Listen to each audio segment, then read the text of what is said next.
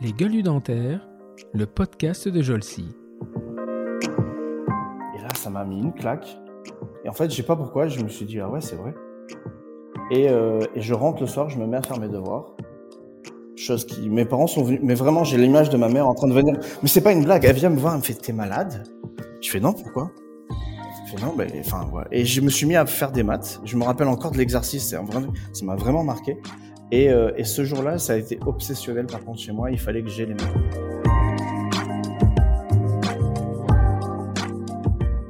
Ok, quelle est la surface de cette racine? Alors nous, on est tout fiers de pouvoir lui sortir, on lui sort. Et là, il nous regarde, il fait OK, et l'implant, il fait quelle, quelle taille? Enfin, quelle, quelle est la surface de l'implant? Je pense qu'il faut séparer deux choses. La pose de l'implant en, en, tant que pose, ça, elle est, complètement automatisable par un robot. Euh, c'est pas un problème. La gestion pour le moment de tout ce qui est autour, entre l'analyse de la situation et la gestion du, du, du péri-implantaire, ça pour le moment, j'y prends pas du tout.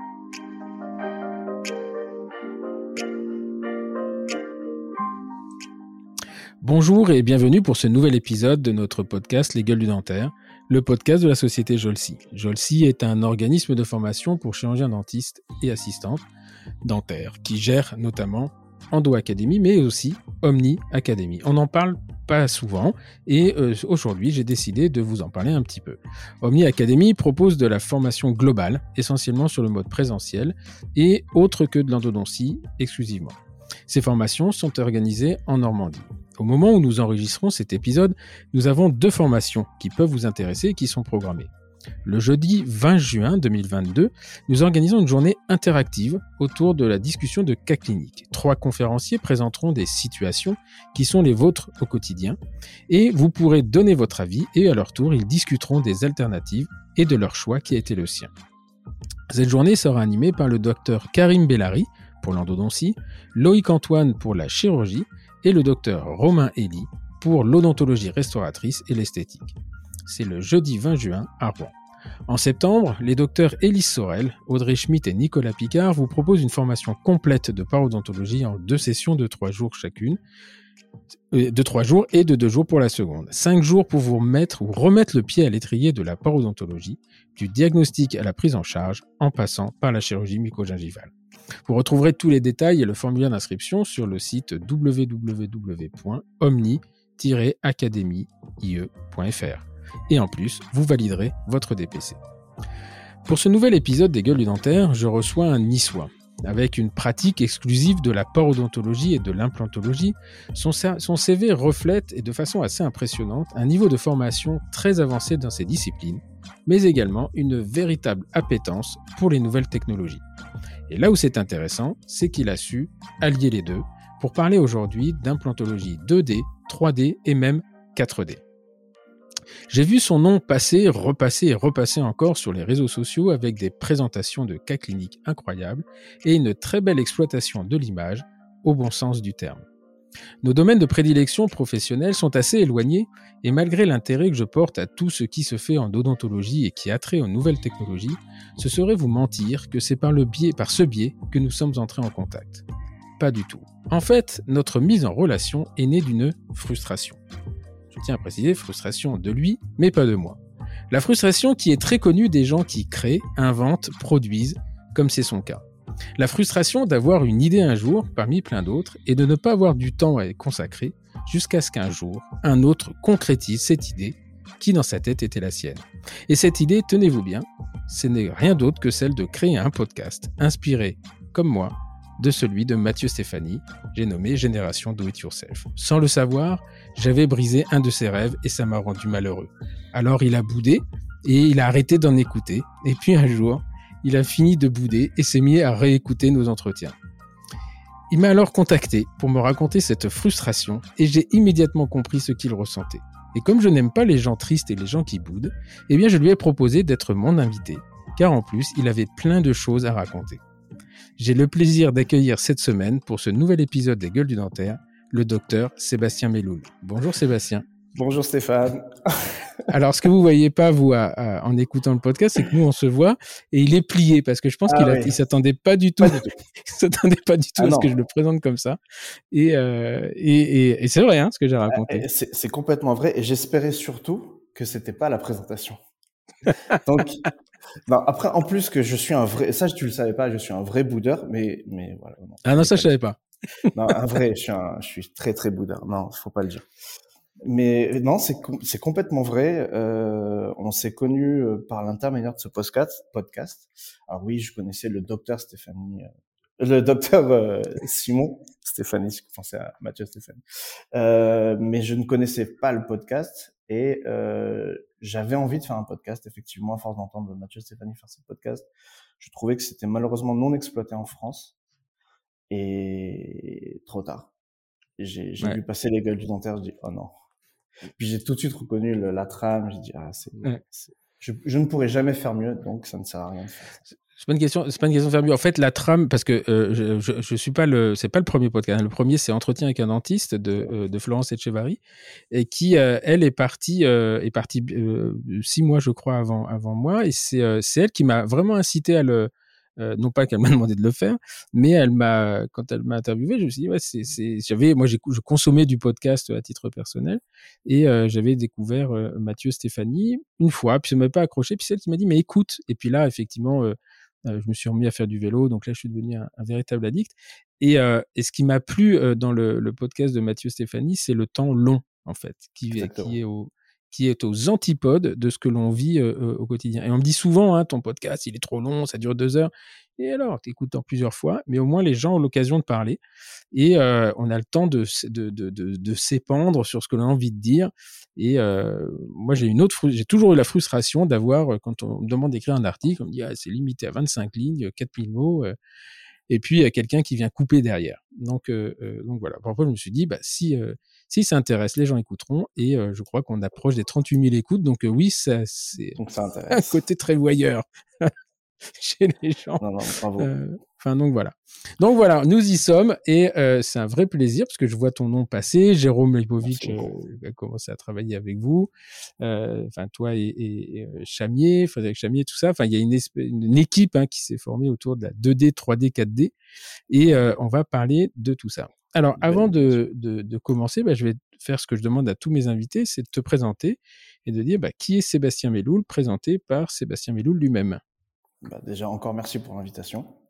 Et donc, ben, je suis donc Sébastien, j'ai 39 ans, je suis, j'ai la chance d'être marié avec une, euh, avec Marion, qui à la base était mon assistante pour faire dans le cliché, et euh, un jeune papa d'un petit bébé, d'un petit Benjamin de 3 mois.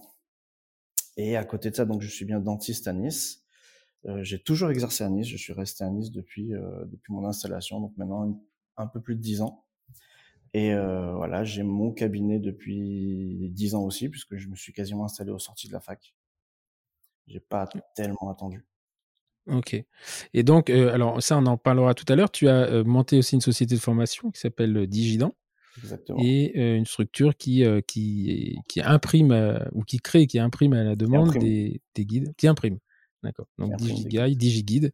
Et donc on en, on en, parlera. Alors juste avant de, de on va reprendre les, les choses au, départ. C'est comment finalement de, depuis le collège, quel était ton cheminement pour arriver pour arriver à faire de la 4D ça m'a fait marrer 4D parce que effectivement, il y avait la notion du mouvement que j'avais pas associé à une dimension, mais euh, et donc il a fallu que je comprenne que, que le, le, mojo était l'amener à la 4D, euh, entre autres. donc comment euh, petit, comment tu arrives Est-ce que tu as toujours été, tu voulais être pompier ou dentiste ou non, a priori pas du tout? non, pas du tout. le dentaire, c'était absolument pas dans mes dans ma vision des choses.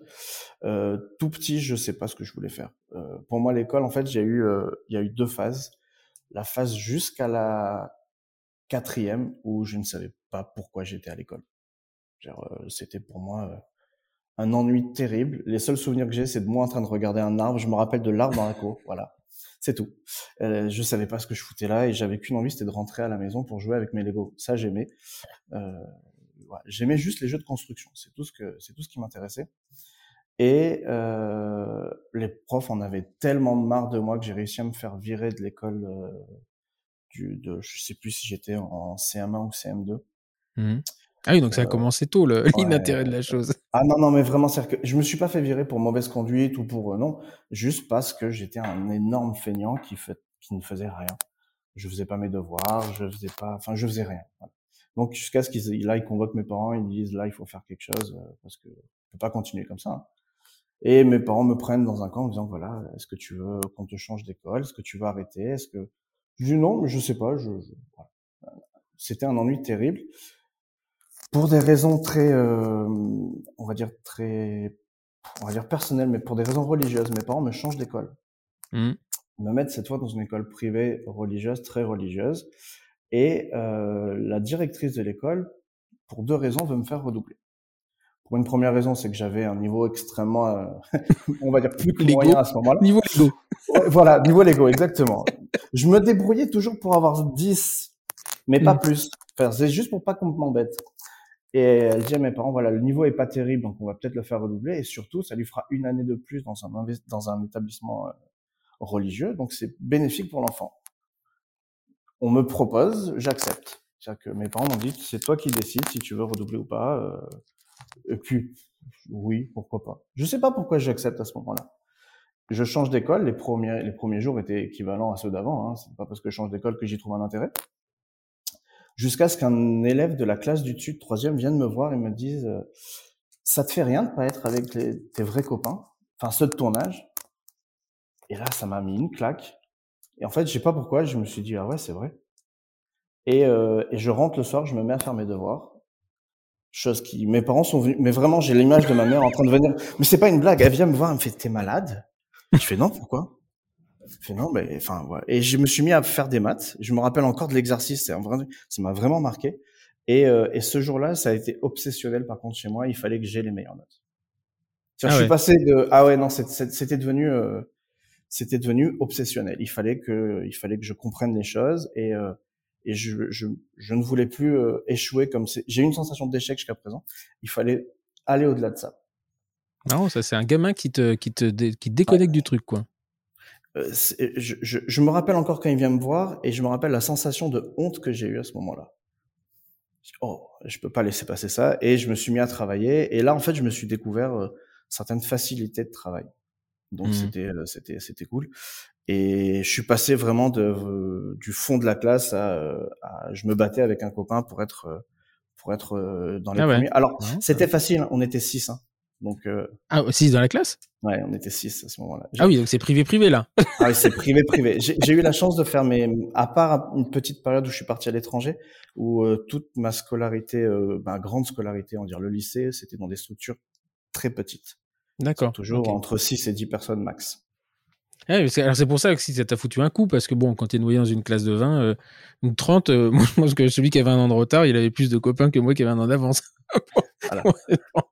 non, non, là, euh, on, pouvait te montrer du doigt en disant Ah, c'est lui, mm. c'est lui qui a redoublé. Puis en plus, c'était une école très familiale, on va dire. Tout le monde se mm. connaissait depuis longtemps. donc le redoublement était pas tellement fréquent. Mm. Donc j'étais un peu le, au début, j'étais un peu. Mais pour le coup, il a été bénéfique.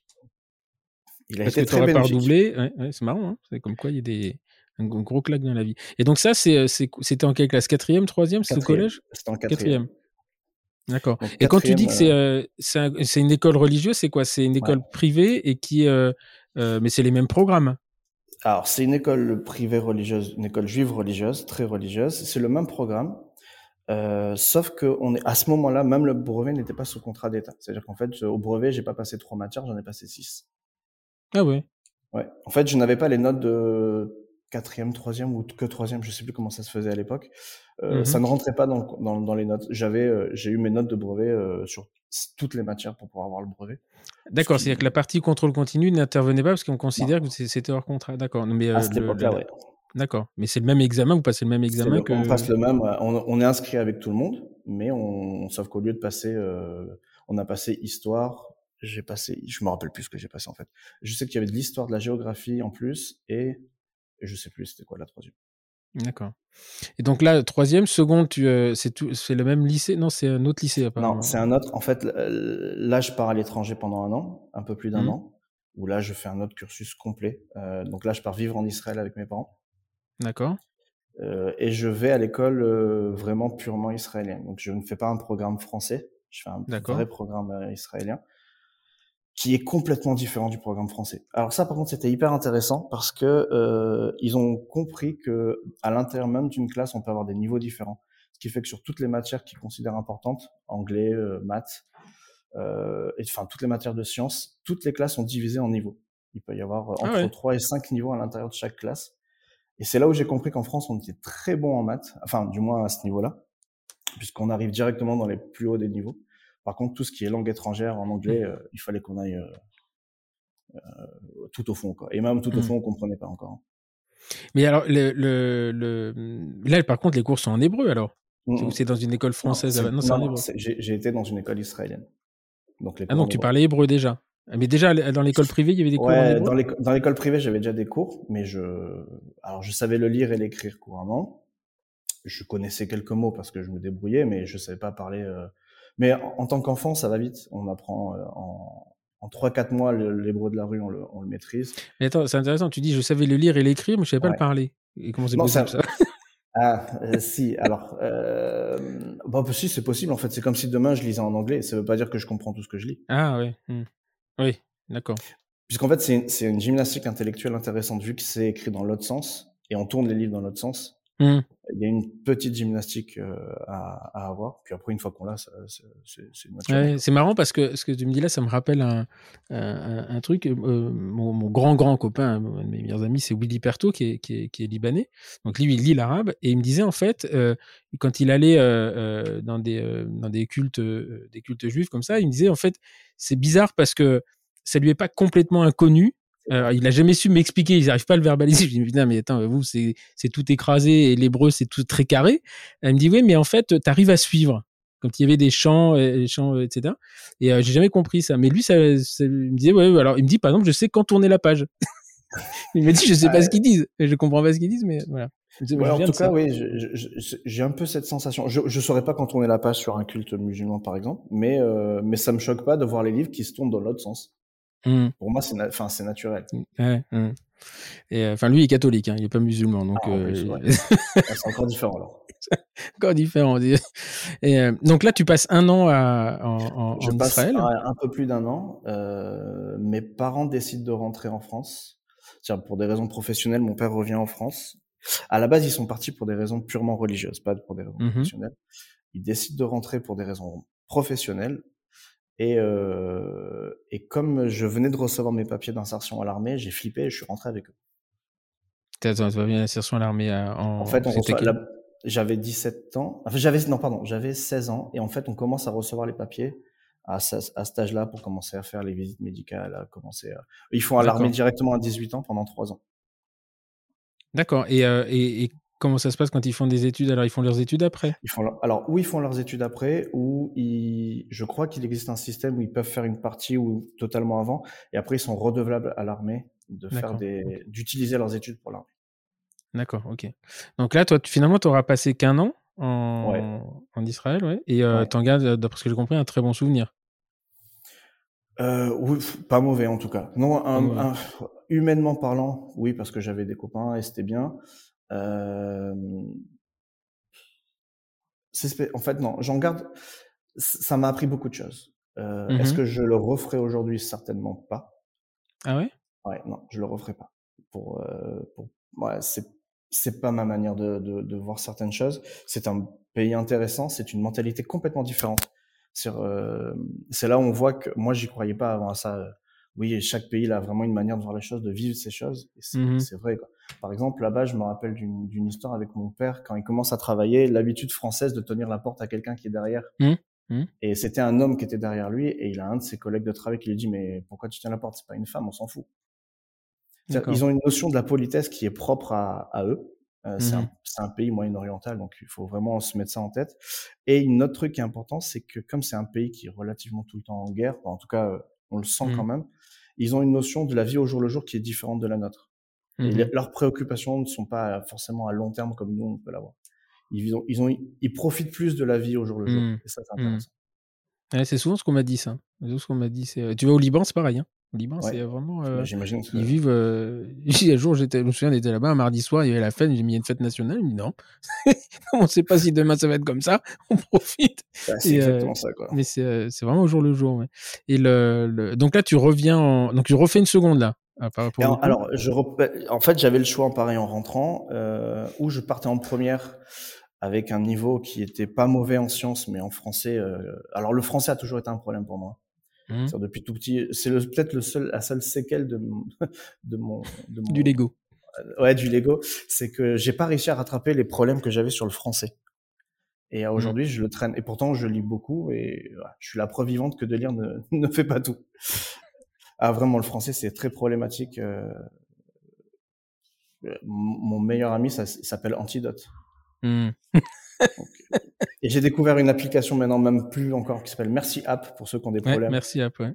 Qui, est, qui, qui, me sauve la vie. Euh, et elle, ralentit, elle ralentit la machine quand même. Hein. Putain, il y a des fois. Euh, un peu. Ouais, euh, mais alors moi, par contre, j'ai pas de absolument aucune lacune en orthographe. Mais alors par contre, je, je suis un vrai dyslexique.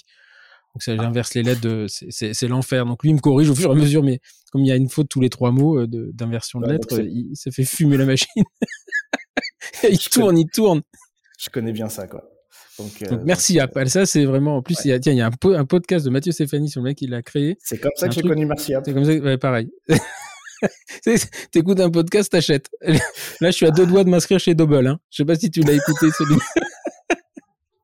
Ouais, pour ah, ceux qui ne connaissent pas, c'est voilà. des systèmes, c'est un, une, une, société euh, de d'assistants virtuels, enfin, pas virtuels d'ailleurs, mais d'assistants. Euh, euh, voilà, donc on, on... j'ai trouvé ça génial, mais je sais pas. Là, j'ai encore du mal à, à, passer le cap, mais euh, bientôt on appellera mon assistante et, et, et, puis, et, puis, et puis moi. donc là, tu, repars en, donc sur un cursus donc, conventionnel. Presque conventionnel. En fait, je rentre en France. mes parents m'inscrivent dans un lycée à nouveau privé religieux sur la même lignée que ce qui était euh, pour le pour le collège. Donc ça veut dire qu'en fait on sépare la journée en deux. La matinée c'est réservé que pour les études euh, religieuses et l'après-midi on a un cours des cours normaux. À la mhm. différence c'est que forcément si on passe une matinée complète on n'a plus énormément de temps. Donc depuis la seconde on a un cursus où on sait qu'on va tous en S. Il y a pas ah de J'ai jamais fait de cours d'économie, jamais. Malheureusement aujourd'hui je le regrette un peu mais euh, à cette époque-là, en fait, on, pour éliminer tout ce qu'on peut éliminer. Et ah oui, et je suis dans une école qui n'est pas sous contrat non plus à ce moment-là. C'est que j'ai passé le bac en candidat libre. Ah ouais? Ouais, je me suis inscrit en, en, candidat libre. Parce que eux, ils proposent pas le. Tu peux. Ça n'existait pas à Nice. Ça, maintenant, ça existe. Hein. Mhm. Mais à, à ce moment-là, à Nice, il n'y en avait pas. Il fallait que je parte sinon euh, à Paris ou à, dans d'autres villes. Et, euh, et, et j'avais un autre problème aussi, c'est que depuis tout petit, je suis timide, maladif. Alors ça s'est mmh calmé, ça se voit moins. Mais euh, et à cette époque-là, partir de je, aller en, internat, mmh, c'était quelque chose qui, ah, c'est impossible. Euh, je ne l'aurais pas, j'aurais pas pu le vivre. C'est impossible. Donc mes parents m'inscrivent là-bas et donc je fais S depuis la seconde et je décide quand même de faire la seconde parce que je me dis bon, c'est pas mmh. très très grave, je, je travaillerai un peu plus. Mais j'avais déjà fait le programme maths physique, je le connaissais déjà, plus ou moins. Donc c'était facile. J'ai juste travaillé vraiment un peu le français et et, euh, et surtout préparé mon bac français quoi. Parce qu'à l'époque, mmh. je sais plus si c'est comme ça encore maintenant, mais c'était en première. Donc tous les matins c'était euh, études religieuses et l'après-midi on avait nos, nos matières normales. Mais alors, parce que là, ça me paraît. Euh, qu'est-ce qu'on peut, qu'est-ce qu'on apprend en, en études religieuses le, le matin? Je l'attendais la question. Parce qu'en fait, ça me perturbe ça. Enfin, c'est pas que ça me perturbe, ça m'intéresse. J'ai une curiosité là-dessus.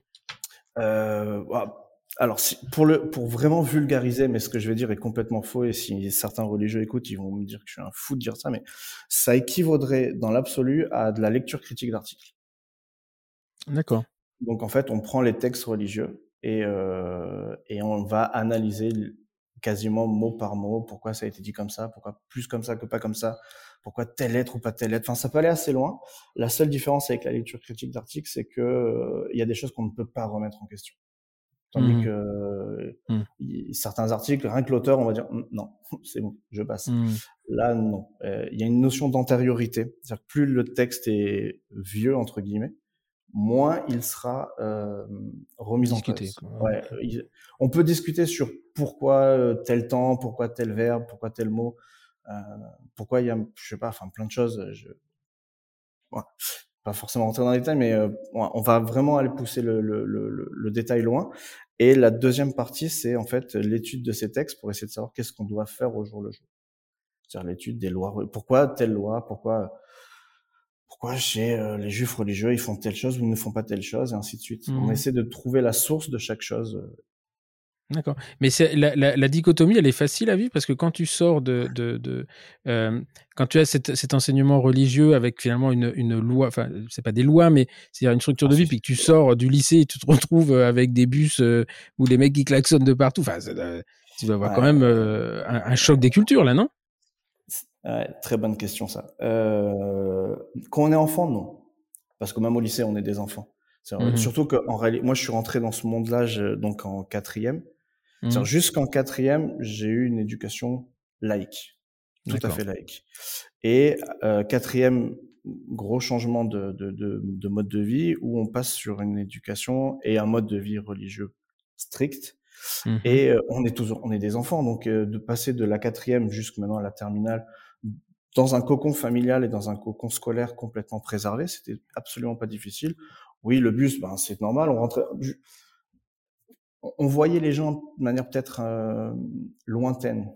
Mmh euh, on, sent qu'il y a un décalage parce que le mmh discours est pas le même, parce qu'on nous préserve de certaines choses, mais on s'en aperçoit pas parce que nos copains sont comme nous, parce que parce qu'on fait attention de nous préserver, de ne pas de ne pas qu'on ne lise pas certaines choses, qu'on ne voit pas certaines choses, qu'on mmh. n'écoute pas certaines choses, ainsi de suite.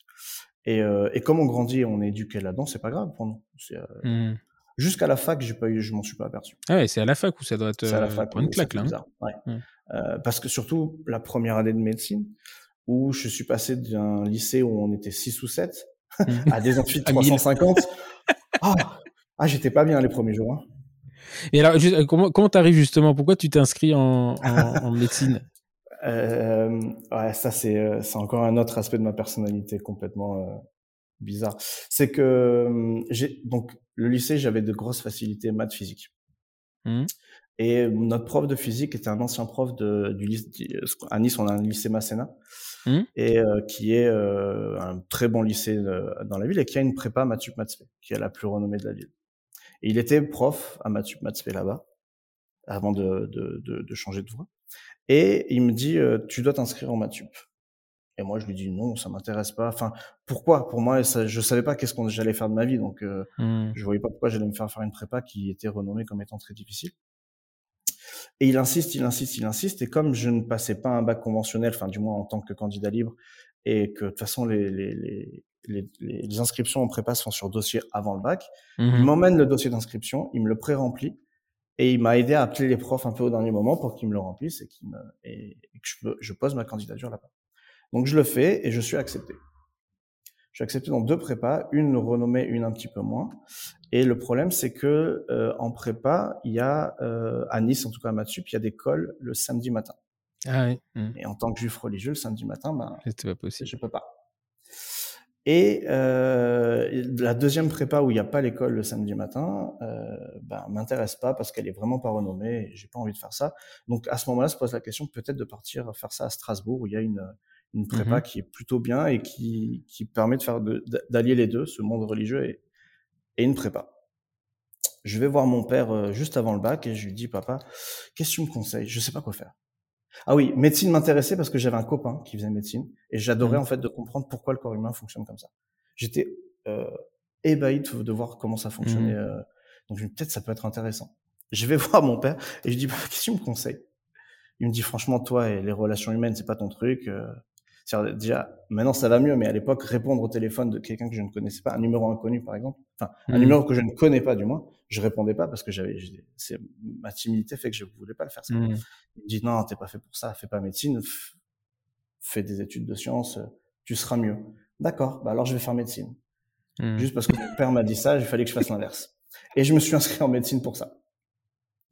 Euh, et puis quelque part, il y avait l'idée, j'avoue, du concours qui, je me suis dit, est-ce que je suis capable de, le passer ou pas? Mmh, mmh. Et voilà comment je débarque en médecine. Et à ce moment-là, on choisissait, euh, on remplissait un papier au cours d'année pour savoir ce qu'on voulait dans les choix, si jamais on n'était pas là pour le choix à, l'issue du, du, résultat. Donc euh, il fallait mettre choix 1 médecine. Enfin, on choisissait avec médecine, kiné, dentaire et sage-femme. Et mmh. sage-femme, ouais. Et donc moi en 1, je mets médecine parce que c'est ce que je voulais faire. En deux, je mets kiné.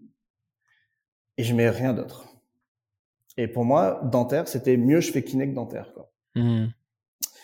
Et se passe la première année de médecine, euh, je travaille euh, régulièrement et j'ai mon concours du premier coup. Mmh.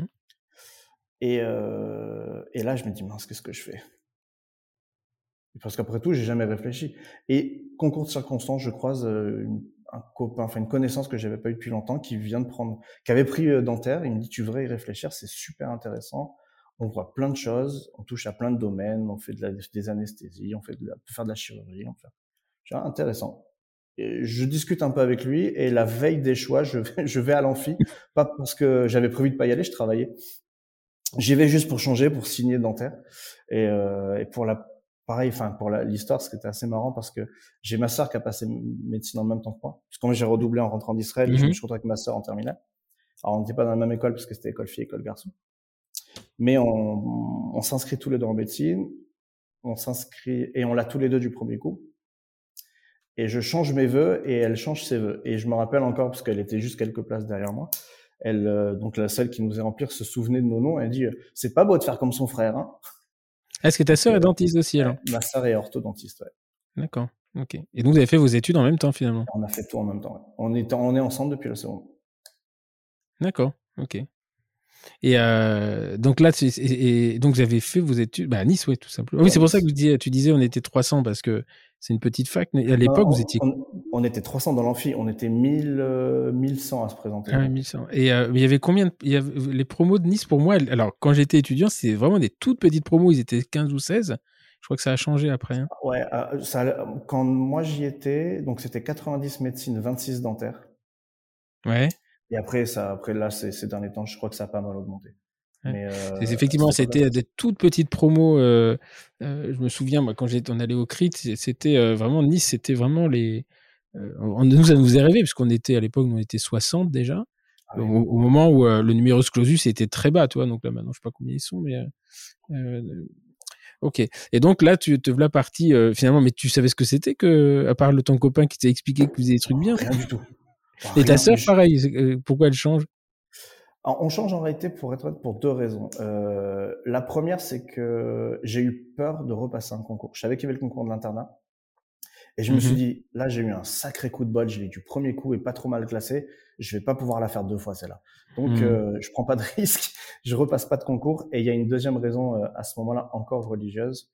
Euh, c'est que, on, à l'époque, en tout cas, je calquais beaucoup ma vie et ma sœur aussi sur qu'est-ce qui me permettrait d'allier une vie religieuse avec une vie, euh, avec une mmh. vie euh, professionnelle, quoi. Euh, professionnelle, ouais. Mmh. Et c'était plus facile en dentaire qu'en médecine.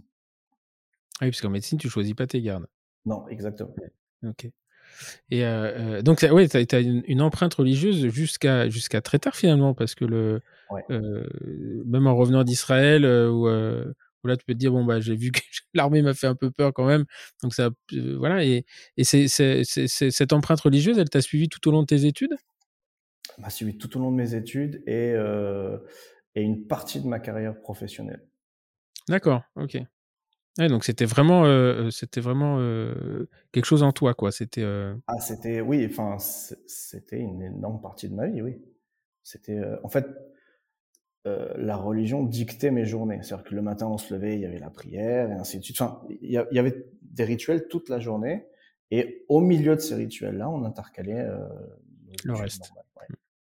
ouais. chapeau, hein, parce que déjà que c'est pas facile de faire un P1. Euh, en plus, il y a, du temps qui est occupé pour, pour le reste et qui est pas forcément flexible parce que je pense que vos prières, elles sont à heure fixe ou. Ah oui, en plus. À, un moment fixe, mais oui, c'est quasiment à heure mmh. fixe. Ouais. En gros, mmh. c'est matin, fin d'après-midi, soir.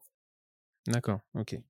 Et donc, euh, comment comment tu arrives à gérer ça d'ailleurs? Parce que autant, euh, moi j'étais enseignant à Garancière, donc c'était absolument pas un problème. Enfin, vous avez deux, trois profs qui, qui, qui couinaient, mais euh, globalement, moi j'ai toujours, toujours compris bon, que de toute façon, les gardes du samedi, c'était que les goy. Donc voilà, c'était géré. mais par contre, pour Noël, on était peinards. Donc. C'est ça. donc, donc voilà. Mais autant je pense que sur des, des, des, des universités, des facs qui ont qui sont où il y a beaucoup, hein, beaucoup de, de, de justes. Que je crois que Garancière, c'était. alors c'était moins que ce que je pensais. Je crois que c'était 70% d'étudiants qui pratiquaient, hein, alors qui pratiquaient pas forcément ah, de, de, de, de, façon très bah, bon, j'ai compris qu'il y, a, il y, a, il y en a une, c'est qui pour ça, euh, c'est non négociable. Et après, euh, c'est en fait, tu vois le niveau, tu vois, il y a du vert au rouge et tu sentais que bon, bon voilà. Mais euh, Garantier, je pense que c'est facile. Après, est-ce que dans une fac de, de province comme à Nice, euh, c'est facile de gérer euh, de gérer ses convictions religieuses et, ou, ou pas? Ça n'a pas été difficile. On, m'a, on, on, nous a jamais vraiment mis des bâtons dans les roues. Mmh. Euh, une seule fois, une année, on a eu un examen qui tombait sur une fête religieuse. Euh, mmh. euh ben, on est allé voir le doyen en lui disant euh, bon, on sera en septembre. Hein. Mmh. Euh, enfin, on lui a demandé gentiment de changer la date. Il a pas accepté, ce que je comprends parfaitement. Euh, J'ai pas de problème avec ça. Et, et on lui a dit voilà, c'est pas par manque de travail qu'on viendra pas, mais c'est pour conviction religieuse. Et on n'est pas allé à l'examen, on a passé directement septembre. D'accord. Mais parce qu'il y a des, il y a des, normalement, euh, alors je sais pas si c'était ça à l'époque, mais je me souviens quand on faisait les calendriers des, des, des examens, il y a des dates, euh, il y a, alors il y a les dates des fêtes euh, catholiques, mais il y a aussi tout un, les fêtes juives, les fêtes musulmanes, etc. Sont, alors les fêtes juives, elles ne sont pas toutes dans le, dans le, dans le ah, journal officiel. Il y en a que deux, je crois, sauf si ça a changé. il y a que Kippour et Rosh Hashanah, je crois mais, mais ce, ne sont, pas les seuls. Il y a au moins deux autres dates euh, dans D'accord, qui sont importantes. Et, euh, et euh, ok. Et donc, là, tu fais tes, tes six ans déjà? Enfin, c'est six ans. Enfin, six ans. Ouais, six ans. Cinq ans, oui, c'est ça. Et tu t'éclates pendant les. T'es es content que ton copain ait dit ça ou à ce moment-là, tu dis, oh, putain honnêtement, à cette époque-là, c'est, enfin, pour moi, j'ai vécu mes années de, de, de, de fac très, de manière très transparente, on va dire. Enfin, dans le mmh sens où euh, je faisais pas de vagues. D'abord parce que, en fait, cette chape religieuse commençait peut-être un peu à me. Euh, c'est la première fois que je commençais à être mal à l'aise vis-à-vis de ça. Parce que mmh là, on, là, on se sent différent. Là, on voit que, on voit qu'on n'a pas un mode de vie commun. Mmh euh, donc, je voulais pas faire de vagues. Je voulais surtout pas qu'on me remarque. Et euh, donc ça a été euh, sans plus. Que je, je, honnêtement, je suis pas tombé amoureux de mon métier à ce moment-là. Mmh La passion est venue bien après, et, et, surtout, je comprenais pas les enjeux. En fait, je comprenais pas vraiment. Je ne savais pas ce que c'était ce métier-là. Et au début, on le comprend pas vraiment. Euh, en deuxième et troisième année, euh, jusqu'à ce qu'on arrive à l'hôpital, c'est assez, euh, c'est pas très clair. Abstrait, hein. ouais. Ouais. En fait, c'est, c'est, c'est vraiment, c'est marrant parce que je, je, pense pouvoir dire que la majorité du corps enseignant identifie le problème. Il n'y a jamais eu de solution proposée. C'est, j'ai toujours dit peut-être qu'en deuxième année, pendant une semaine, il faudrait montrer des, des, des, des, choses globales. le patient, il arrive, on lui enlève des dents, on lui en met, on met des implants, qu'on, se rende compte. Et, et en fait, euh, moi, je me souviens, les premiers cours de, d'odontologie conservatrice, on te mettait un contre dans les mains et on te demandait de faire un trou dans une dent et, euh, et alors moi j'étais fils de dentiste, donc je, je, je, je voyais à peu près, j'étais capable de faire une raison. Moi j'avais des copains qui me disaient bon on trouve, bon on fait des trous, on fait des trous dans les dents quoi. C'est, c'est, on va pas faire ça toute nos vies. Enfin vraiment il y a des mecs qui se mettaient en panique hein, quand même.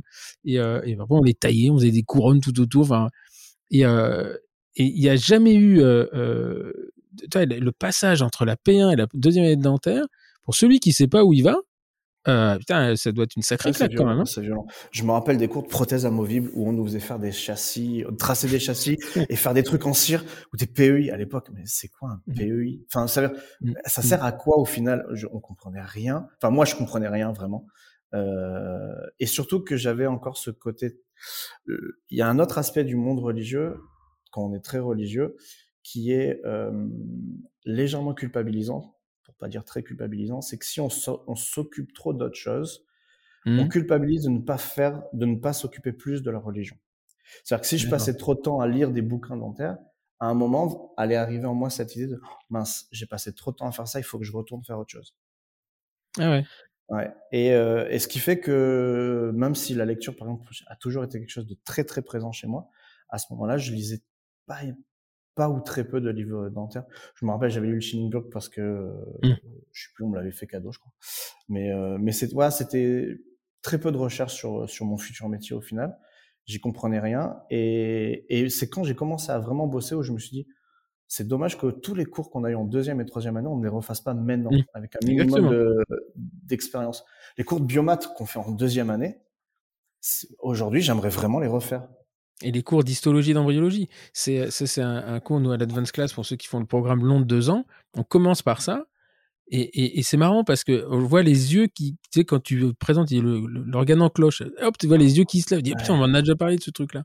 Et, et, en fait, d'expliquer toutes les mécaniques. Mais au moins, tu comprends, puisque à la fin, tu, sais ce que c'est que de l'émail et de la dentine. Sauf que quand on parle d'odontoblast et méloblast, on dit, eh, ah, c'était absolument inintéressant. Moi, l'histologie, je m'y suis intéressé dix ans après mon, après mon, ma formation initiale, quoi. Et donc, euh, euh, donc tu, finalement, tu passes ta, bah, déjà, tu as une thèse, euh, tu as déjà une thèse sur, sur un truc, c'était les influences des périimplantites ou je sais pas quoi, les des tissus mous. Facteurs d'influence des tissus mous périimplantaires. Les facteurs d'influence, ouais, des tissus mous périimplantaires. Et ouais, donc déjà, tu as, quand même une, une, conception un peu. Enfin, déjà, tu es parti dans l'implantologie ou c'était le hasard? Non, c'est pas. Alors, non, c'est pas le hasard. Ce qui se passe, c'est qu'on arrive à la... on arrive à l'hôpital, quatrième année, ça se passe bien. Enfin, l'hôpital, c'est toujours bien passé. Et, euh, et en... je, je, trouve que je m'éclate dans le, dans le service de chirurgie. Alors, à l'époque, attention, en service de chirurgie, ça veut dire on faisait beaucoup, beaucoup, beaucoup d'extraction. Mmh et, euh, et, vraiment, j'adore ça. Enfin, je, je trouve ça. Euh, d'abord, soigner des gens, j'ai trouvé ça absolument magique. Euh, on voit quelqu'un qui arrive qui a mal, il repart, il a pas mal. J'ai trouvé, mais je dis, waouh, en fait, on fait des choses qui sont sympas. Mmh. Et, euh, et je, je, j'adore le, j'adore le passer du temps en chirurgie et en, et à l'époque en implanto. Alors, c'est le service de paro, mais franchement, on voyait plus d'implanto que de paro à cette époque-là. Et, euh, et je, je, je, trouve ça absolument génial. Et, euh, et je me suis dit que je vais vraiment m'orienter là-dessus. Et à l'inverse, complètement par exemple de ma sœur, qui elle trouvait euh, la pédo et l'ortho absolument génial, elle s'est orientée mmh. là-dedans, elle a fait le sexe mois après et ainsi de suite. Et, euh, et alors que voilà, moi ça, je, ça m'a jamais intéressé. Et je, je m'y suis pas intéressé quoi. Et, et tu, tu, pourrais dire que c'est parce que c'est le service où tu t'es intéressé à la chose, ou c'est parce que il y a une personne dans ce service qui, euh, voilà, sur lequel tu as tilté, et, et puis finalement euh, c'est lui qui t'a fait découvrir le truc, et tu t'es intéressé à, à, la discipline, ou t'es intéressé à la discipline plus à cause de quelqu'un? Un peu des deux. Mais mmh. euh, un peu des deux. En fait, il y a, y a, eu deux personnes vraiment, peut-être à ce moment-là, qui m'ont influencé. Mon directeur de thèse, donc le, docteur euh, Yves Charbit, mmh qui était, euh, qui était, enfin, en fait, quand il nous parlait d'implanto, c'était, on sentait la magie. Mmh. Il était hyper intéressant dans ce qu'il faisait. C'était un praticien extraordinaire. Quand on le voyait travailler, c'était un vrai ambidextre. Donc, je, je, impressionnant, ça. je, le vois passer. Il, change le contrôle de main et quand il a posé ses implants, je suis Ouais, non, enfin, un, un, bonhomme magique. Et, euh, et, je voulais, en fait, je voulais, à cette époque-là déjà, je, les guides m'intéressaient. Je voulais faire une thèse là-dessus. Et il me dit, les guides, ça rince pour ceux qui savent pas poser. Donc j'ai laissé tomber. J'ai jamais osé lui parler que ça m'intéressait. Et c'est lui qui m'a proposé le sujet. Et il y a une autre personne qui était pas dans ce service-là, qui était dans le service de, de chirurgie. C'était le, le, professeur Terrestri. Euh, alors lui, c'était un numéro. Lui, c'était, c'était, en fait, pour aller travailler avec lui, il fallait aimer être rabaissé, mais bien, bien rabaissé. Mmh. Et, euh, et j'ai décidé de passer outre ça. Et si on allait au-delà un petit peu de ça, il nous laissait absolument tout faire. Ce qui fait qu'en 5 et 6e année, on était trois avec, euh, avec trois copains, on faisait mais un nombre de dons de sagesse impressionnant. Quoi. Mmh, mmh. vraiment. Mais par contre, il fallait, euh, il fallait persévérer, quoi. Il fallait y arriver. Il fallait passer la première barrière ah, un peu froide, quoi. À froid, c'est pas. C'est. On avait des. Ah ouais, ouais, on avait des examens cliniques à passer avec lui. Donc euh, devant le patient, il n'avait aucun scrupule de nous mettre mais plus bactères. Mmh. Et, je... et, à force de passer du temps avec lui, on commençait à connaître toutes ces un mmh. peu toutes ces questions un peu bizarres quoi. Et je me rappelle d'un examen où euh, on, on, passe à, devant un enfin il y a un patient qui est là, consulte préimplantaire. Et je sais plus c'était pour remplacer quel dent. Il nous dit ok qu'est-ce que vous mettez comme implant en termes de taille? Alors on lui dit euh, peu importe, on lui donne une taille d'implant, il dit pourquoi On lui dit, bah, à l'époque, on nous avait dit euh, taille de la racine égale taille de l'implant, donc euh, mmh. il dit, ok, quelle est la surface de cette racine? Alors nous, on est tout fiers de pouvoir lui sortir, on lui sort. Et là, il nous regarde, il fait, ok, et l'implant, il fait quelle, quelle taille? Enfin, quelle, quelle est la surface de l'implant? Alors là, on sort, on sort vite nos calculs de maths. Euh, attends, comment on calcule lunaire, un périmètre, un machin? Après, on dit ah non mais non mais c'est rugueux, c'est pas rugueux. Il y a des spires. Enfin, on commence à mouliner et il commence à s'énerver et il sort, mais comme un fou. Il nous insulte devant le patient, mais vous êtes des grosses merdes. Mais et, ça va devenir docteur. Mais franchement, j'aurais honte à votre place. Il re rentre dans la salle, il passe la tête, il fait. Et quand on est intelligent, on regarde, c'est écrit sur la boîte de l'implant. Ah, c'était que des trucs comme ça. Et, et en fait, moi, je, je, je, trouvais ça. Euh, une fois qu'on était passé au-delà de ça, qu'on avait Ouais. compris qu'en fait c'était un jeu pour lui aussi. Hmm. Bah, il nous apprenait tellement de trucs, c'était génial quoi. Il est toujours en activité, lui, ou pas? Ah, il est décédé maintenant. Il est décédé. Malheureusement. Ouais. Ok. Et donc, euh, euh, là-dessus, tu, euh, alors, tu sors en 2009, hein, je crois, c'est ça, Ouais, Euh, ça. Non, en 2000-2009, ouais. Et alors là, c'est impressionnant, quoi. C'est tous les ans, tu t'as pas lu beaucoup de bouquins avant, mais alors après, t'allais écouter les mecs qui te les racontaient. Ouais. T'as des CES d'Occluso, enfin, de, ouais, de- d'Occluso, beaucoup de paro, beaucoup de Ah, paro c'est chirurgie. hein. c'est c'est venu après. La chirurgie est venue après. Si on regarde au début, c'est de la prothèse en fait. Parce Euh, que, Génération implant, c'est quand même des, des implants. ça, Oui, alors, ouais, ça c'était une formation privée en implanto. Je- en fait, je travaillais euh, dans le dans le cabinet euh, chez Antoine Dix, qui avait Ouais. Génération. D'accord, ok. Donc, Oui, ça toujours, ça existe toujours. Ouais, ça existe toujours, ça ouais. existe toujours. Je travaillais, justement, lui, il m'avait, tra- j'avais remplacé sa femme en congé mat, il m'avait appelé pour me dire, voilà, je cherche quelqu'un pour faire de la paro et enlever des dents de sagesse. Je me suis dit, oh, trop bien, j'y vais. Et j'étais tout fier de travailler là-bas. Et, et en fait, je, je- ça ne m'a pas plu du tout. Pas à cause de lui, mais euh, je me sentais absolument pas à ma place. J'avais l'impression de pas connaître mon métier. Je, je me dis, je peux pas soigner des gens dans, dans ces conditions-là. C'est-à-dire, Je vais Mais faire, qu'est-ce aimais des pas. Parce que extraire des dents de sagesse, c'est euh, en général. Bon, non, en fait, c'est qu'il avait un projet de m'in- de m'intégrer dans sa structure, de, de faire des cours, des machins, euh, en, en, en chirurgie. Quoi. Enfin, lui, c'est un port implanto exclusif. Et, euh, et j'avais vraiment l'impression d'être un, un usurpateur. J'étais pas à ma place. Euh, je peux pas parler d'un plan, sachant que je ne sais pas ce qui va se passer vraiment derrière. Mhm. La prothèse était un peu floue. euh, tout, était flou en fait. À part l'endo. En fait, ouais. Ah ouais? Marrant. Ouais, on a eu une super formation d'endo, je trouve, à la fac. Et, et c'est marrant parce que c'est. euh, C'était qui Étienne? Medioni oui, il y avait Étienne Medioni et Marie-France Bertrand. Marie-France Bertrand. Et euh, qui fait plus du laser maintenant. Je crois qu'elle a arrêté le. le- Ah bon il y je a- savais pas. ouais, Je savais il y a que- comment- enfin, je- Et Nathalie faisais Brulac a repris le, le, le truc et qui, euh, qui relance bien bien ouais, parce que Pierre, euh, Étienne est parti à la retraite, je crois, incessamment sous peu. Enfin, où oui, c'est, il est parti. Et donc, en fait, ce que, ouais, ce que tu disais, c'est chez chez Antoine, c'est l'idée, c'était pas, c'est que tu- toi, tu te sentais trop jeune en fait, t'étais trop Ouais, vert par rapport ouais, à, beaucoup. à, à la- au royaume qu'on t'avait ouvert. Quoi. Ouais, c'était une grosse structure. euh, c'était, euh, je, je me sentais absolument pas à ma place et, je, sentais qu'à un moment ça fonctionnerait pas. Donc je préfère partir. Et, euh, et comme je suis d'une nature assez timide et assez solitaire, je décide de reprendre directement un cabinet. Je vois un cabinet en vente qui me plaît et je reprends ce cabinet. Et ouais, c'est parti à ce moment-là. Et là, je dis ok, faut que je me forme et je commence donc DU d'esthétique, euh, CES de prothèse, d'occluso et ainsi de suite. D'accord. Euh, oui, donc tu as fait le début d'esthétique à, la, à, à Nice. Entre-temps, tu étais passé quand même euh, chez, euh, chez Joukroun, là, pour, Ouais. pour prélever un peu un de. Je peux pas être à Nice, c'est pas passé par là. C'est la première formation que j'ai faite, je crois, la vraie. Une vraie... Attends, on a fait une à Saint-Laurent-du-Var, hein, euh, chirurgie Ah oui, Enfin, on sentait que, je l'avais oublié. en fait, tu sentais quand même qu'il y a, il y a, il y a- t'avais un- une, une appétence pour le bistouri quand même, hein, à ce Ouais, moment-là. non, et ça, ça puis m'a après, plu. Et euh, ouais, je vois quand même beaucoup euh, chirurgie orale, chirurgie guidée avec Simplant, Simplant, Paro, Paro. C'est venu après la. La paroi est venue, en fait, ouais. Bah, Au début, enfin, j'ai fait quoi? J'ai fait le DU d'esthétique, CES de prothèse, CES d'occluso. Puisqu'en fait, j'ai attendu de me sentir vraiment à l'aise sur la prothèse pour me dire, OK, maintenant, je retourne à la chirurgie. Parce que je Mhm. sais pourquoi je vais faire de la chirurgie. Sur le but, c'était pas de donner des coups de bistouri pour donner des coups de bistouri. Le but, c'était de Mhm. reconstruire des dents. Donc, je voulais vraiment être à l'aise sur la prothèse avant de me lancer dans la chirurgie. D'accord. Et les, les CES, tu les fais où? À Nice à ce moment-là ou à Marseille C'est où? Euh, Marseille, Nice, à part le DU d'esthétique, j'ai rien fait, je crois, à Nice. Et, et. CES de Paro à la faculté de À Strasbourg. Strasbourg. Tu- à et Strasbourg. tu te faisais les allers-retours euh, C'était Nice-Strasbourg Non, je l'ai choisi parce qu'on pouvait le faire en, en, en Ah, visio, en, en di- en distance, en e-learning. en distanciel, c'est ça. Et il y Ouais. avait que l'examen à passer sur place. Ah oui, parce que non, et Nice-Strasbourg, c'est euh, c'est un jour pour y aller, un jour pour revenir. Non, je sais pas. Enfin, euh, Bon, on a des vols directs. voilà, ok. Et euh, euh, donc là, tu as, euh, ensuite tu fais, euh, tu retournes à, donc là tu vas à Marseille, tu fais partie de l'équipe de de, de euh, Monet Corti. Ouais, ça, ça a été le- ma première, euh, ma première, euh, mon premier, on va dire, peut-être pivot, ça a été à ce moment-là. Euh, j'a- ouais, la, enfin, la première, le première année de DU, qui est une année de paro clinique. Voilà, c'est des grands, euh, on est 40, je crois, dans la promo.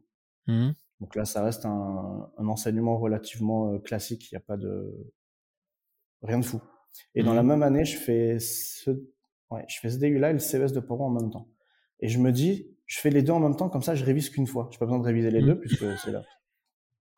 Et euh, donc ça, mais j'avais aucune intention derrière ça, que je voulais pas faire ni d'assistanat ni de. C'était simplement parce que je voulais apprendre des choses. Et donc je passe les deux et on a un examen à la fin, donc un oral et un écrit, et les- ils prennent les quatre meilleurs pour passer en Mhm. deuxième année et cette fois passer en clinique. Et ils nous posent la question, tout le monde remplit un petit papier, est-ce que ça vous intéresse? Oui, non, si vous êtes pris, est-ce qu'on vous appelle ou pas Donc il y en avait par des soucis de, de distance qui disaient non, il y en avait qui disaient oui. Puis moi, je remplis oui en disant que de toute façon, je ne serais pas pris. Donc, euh, et je passe mon examen, on reçoit juste les résultats qu'on est qu'on a qu'on est accepté. Tant mieux, c'est bien, j'ai un diplôme de plus, je suis content, mais j'oublie. Jusqu'à ce que Mhm. la fac m'appelle en me disant, ben vous avez été sélectionné pour euh, la suite, euh, est-ce que vous acceptez le poste? Ah, ça Mhm. m'intéresse. Euh, à cette époque-là, j'étais encore, euh, j'étais encore religieux. C'était compliqué euh, avec ça parce que ça demandait quand même beaucoup de temps et j'ai longtemps hésité à le faire. Et je, heureusement que je l'ai fait. Et là, ça a été une, une vraie révolution parce que j'arrive en clinique. On avait une journée tous les mercredis, on était là-bas. Et, euh, et là, j'ai appris ce que c'était la rigueur clinique. Mhm. J'ai pris des. Au début, je prenais claque sur claque, quoi. C'est-à-dire que c'est, c'est, euh, je pense que c'est mon premier mentor, le professeur Monet-Corti, parce que tout était réfléchi. C'est-à-dire que rien n'était laissé au hasard. Et, et ça m'a appris en fait vraiment la rigueur qu'il faut avoir dans son métier, pas simplement en chirurgie, mais en tout. Mais là-bas, on l'a appris en chirurgie. C'est-à-dire qu'on avait des staffs qui duraient des heures et on réfléchissait sur telle incision, tel point de suture, tel, enfin, tout était Mhm. poussé dans les moindres détails. J'ai appris la biblio vraiment là-bas aussi. Euh, on m'a énormément, énormément, énormément appris. C'était, euh, c'était génial. Ça a été super dur. Au début, euh, je me rappelle la première fois où j'ai dû prendre la parole. Donc, on avait des, des présentations de cas cliniques. C'était la première. Et à ce moment-là, l'oral pour moi était un, une, euh, Souffrance. Ah, une grosse souffrance, ouais. Mhm. Donc, je le prépare. J'étais très content de ce que j'avais préparé. Et euh, je me suis dit, c'est bon, ça va passer tranquille. On n'est pas beaucoup en plus. Et donc, on se met dans la salle. On je fais ma présentation. Je sais plus, ça dure un quart d'heure, 20 minutes. C'était pour présenter un cas, hein, rien de fou. Hein. Et il y avait donc le professeur Monet-Cortier et deux assistants. Et elle passe les 20 minutes de présentation, la tête sur son ordi, et j'ai l'impression qu'elle ne m'écoutait pas. Donc je me suis dit, tant mieux. Elle dit, ça va passer crème. Je finis, elle me dit, c'est bon, t'as fini? Oui. Elle lève la tête, elle me dit, ok, maintenant on va comprendre. Elle me dit, tu vois ce que t'as fait là? Plus jamais de ta vie tu refais ça. Et là, elle a passé une demi-heure à m'ouvrir dans tous les sens. Mhm. Tout est passé en revue. Les biblios qui n'allaient pas, la manière de se tenir, la manière de parler, euh, tout, tout, tout, tout, tout. Et c'est là où j'ai compris qu'il y avait du boulot à faire. Mhm. Et euh, au début, je l'ai très très mal pris. Mon côté boudeur, il revient à la surface. Je, je pars de la salle en disant, j'arrête. Je, je, je, Mhm. je suis pas là pour ça, quoi. Je, je vais pas me faire ridiculiser comme ça. Je suis pas là pour ça. Et euh, finalement, j'ai dit non, je reste. Et, euh, et ça a été euh, extrêmement bénéfique. quoi. Mhm. Ouais. Et euh, ça dure combien? C'est une année après, une année de clinique. C'est Comment? Deux ans. Deux ans en plus de la première année. Ouais.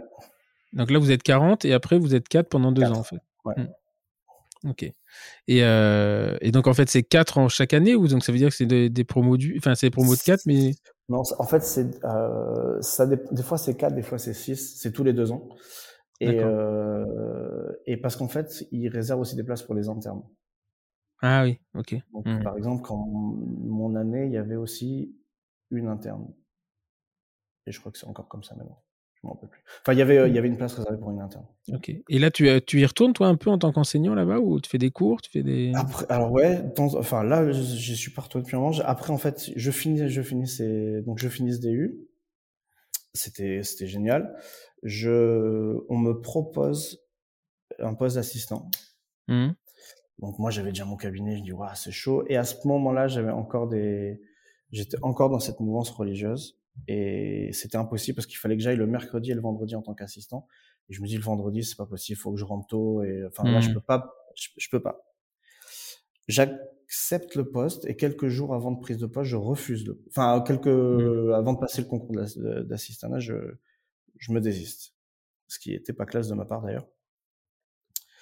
Et je me suis dit c'est bon, elle va m'en vouloir toute sa vie. euh, elle m'adressera plus jamais la parole. Et puis bon, je, je, je, je, fais des rencontres dans ma vie, je change un petit peu d'optique, je mets un petit peu, voire beaucoup, la religion de côté. Et, euh, et un jour, elle m'envoie un mail pour me proposer de faire un cours au DU. Je dis ah bah ça va, elle m'en veut pas tant que ça finalement. Donc je vais donner le cours et à la fin, elle me dit voilà, euh, c'est dommage, mais euh, si tu veux, on peut rediscuter. Je suis ah ça m'intéresse. Qu'est-ce qu'on qu'est-ce qu'on peut faire? Et c'est comme ça que j'ai pris le poste d'assistant où je restais donc les mercredis où je m'occupais, j'encadrais le DU ce que, ce que je faisais avant. Et le mmh vendredi, j'avais un poste euh, normal euh, d'encadrement, traditionnel. Donc et là, c'est, toujours le cas ou c'est fini là? Non, c'est fini, ça y est. C'est fini. Donc tu as passé 4 ans euh, j'ai, fait, j'ai fait que 2 ans d'assistant. Ah, t'as fait que 2 les, ans. Ouais, les, allers-retours, c'était compliqué.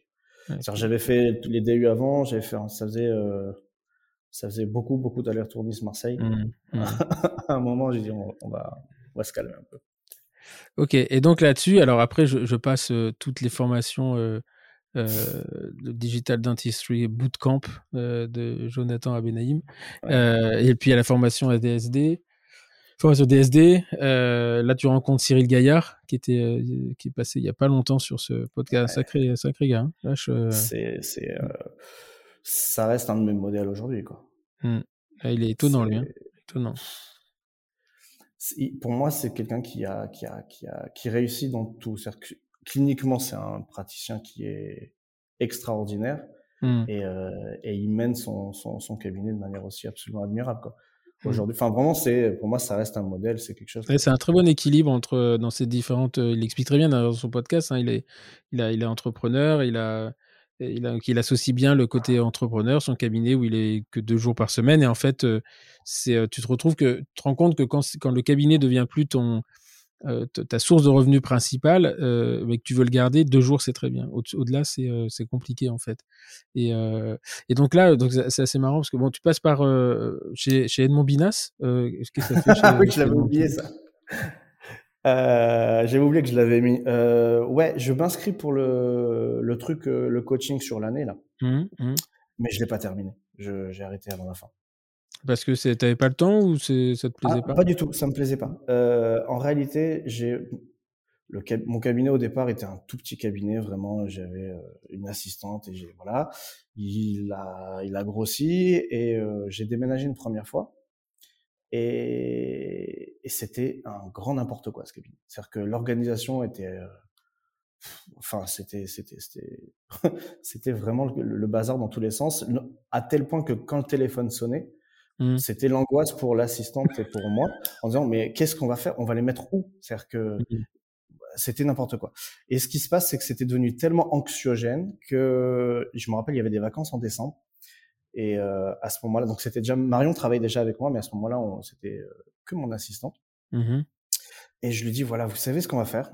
On va imprimer tout ce qu'on trouve de biblio sur l'organisation d'un cabinet, que l'emploi du temps. On va mmh lire tout ça à deux, on va faire des fiches et on va prendre vos idées, mes idées, on va faire un mix et on verra ce que ça nous donne. Et on verra si mmh. on a une nouvelle méthode. On fait ça, on joue le jeu. Je me rappelle, on a imprimé des trucs, on a tout lu. Et euh, on le fait vraiment et on arrive à, une conclusion qu'il faut effacer l'emploi du temps et recommencer. Parce mmh. qu'en fait, on donnait des rendez-vous d'avance, on donnait machin. Et moi, j'ai la, j'ai la peur de, l'emploi du temps vide, quoi. Mmh, mmh. Moi, si, si j'étais pas plein à 15 jours ou plus, c'était pas normal, Et là, d'un coup, on enlève. Vraiment, on, on, arrive, on dit on joue le jeu, on joue le jeu, on arrive le lundi matin, on efface tout, on appelle tous les patients, on enlève tous les rendez-vous, on garde que les rendez-vous de la semaine. Et tout le reste, on repart à zéro. Alors au début, ça a un peu gueulé en disant oui, mais moi je veux pas attendre, nanana. Vous inquiétez pas, vous attendrez pas. Et en fait, on, sans le savoir, on a mis en place une des, des, des, trucs que Binas nous apprend euh, dans l'organisation de cabinet. Et en fait, ce qui fait, c'est qu'on a commencé Binas, on a dit ah ben ça c'est très bien. Si ça, ça a fonctionné, parce que vraiment mmh. ça nous a changé la vie, c'est que faire Binas, ça va nous révolutionner complètement. Donc on, on s'inscrit euh, pour le faire. Et, euh, et en fait, ben Sachant que maintenant, on avait une, depuis une, six mois, on avait une organisation qui était quand même beaucoup plus efficace. Mmh. On n'a pas appris grand chose. Et, euh, et en fait, j'avais la sensation vraiment de perdre mon temps parce que je mmh. voulais, en fait, je voulais un suivi beaucoup plus personnalisé qu'on n'avait pas. D'accord. Donc, je décide de, d'arrêter en cours. Euh, en cours. D'accord. Et là, par contre, donc tu, euh, tu repars chez euh, où tu refais deux, de, trois de, formations, mais tu repars, parce que j'ai vu que sur GAD, euh, GAD formation, pas GAD Elmaleh, hein, donc tu retournes chez Cyril Gaillard, et là, tu fais tout ce qu'il trouve, quoi. Les réseaux ah sociaux, la gestion du temps, le marketing, le bilan comptable. Ouais, presque tout se fait. Euh, ça, c'est un peu une partie euh, confinement et une partie. J'avais envie de le faire. J'avais croisé Cyril Gaillard sur d'autres formations, je l'avais vu au DSD, je, le, je, je, je lisais beaucoup ce qu'il ce qu'il faisait. Et, euh, et, dans ma tête, je me suis toujours dit, c'est, je, je, veux, je veux devenir un praticien comme ça. Mmh.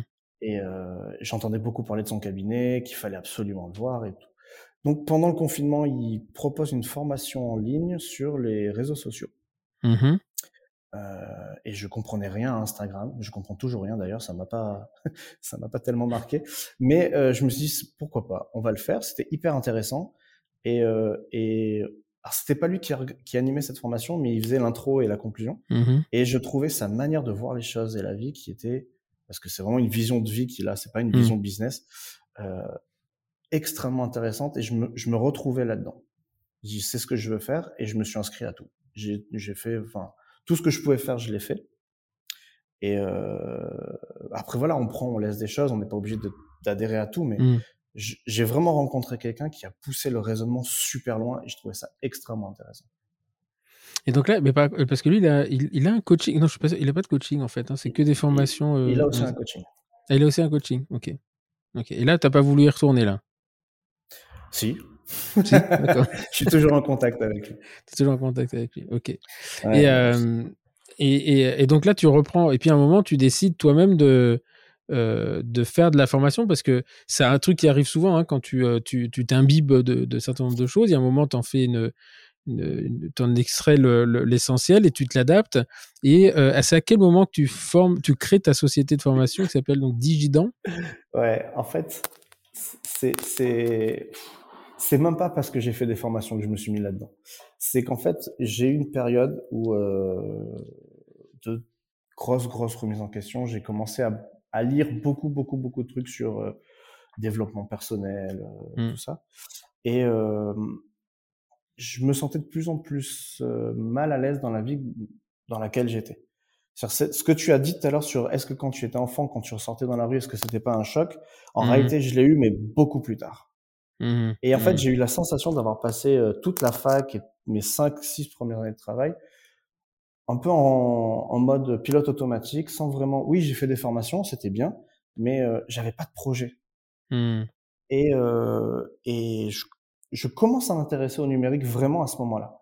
Euh, tout, tout, tout s'est fait en même temps. Je, je crois que c'était 2016-2017. Euh, je prends une première caméra, une d'empreinte optique. Je trouve ça magique, même si à l'époque ça fonctionnait pas comme maintenant. Mais je dis ça c'est l'avenir. Je, je, je veux pousser ça.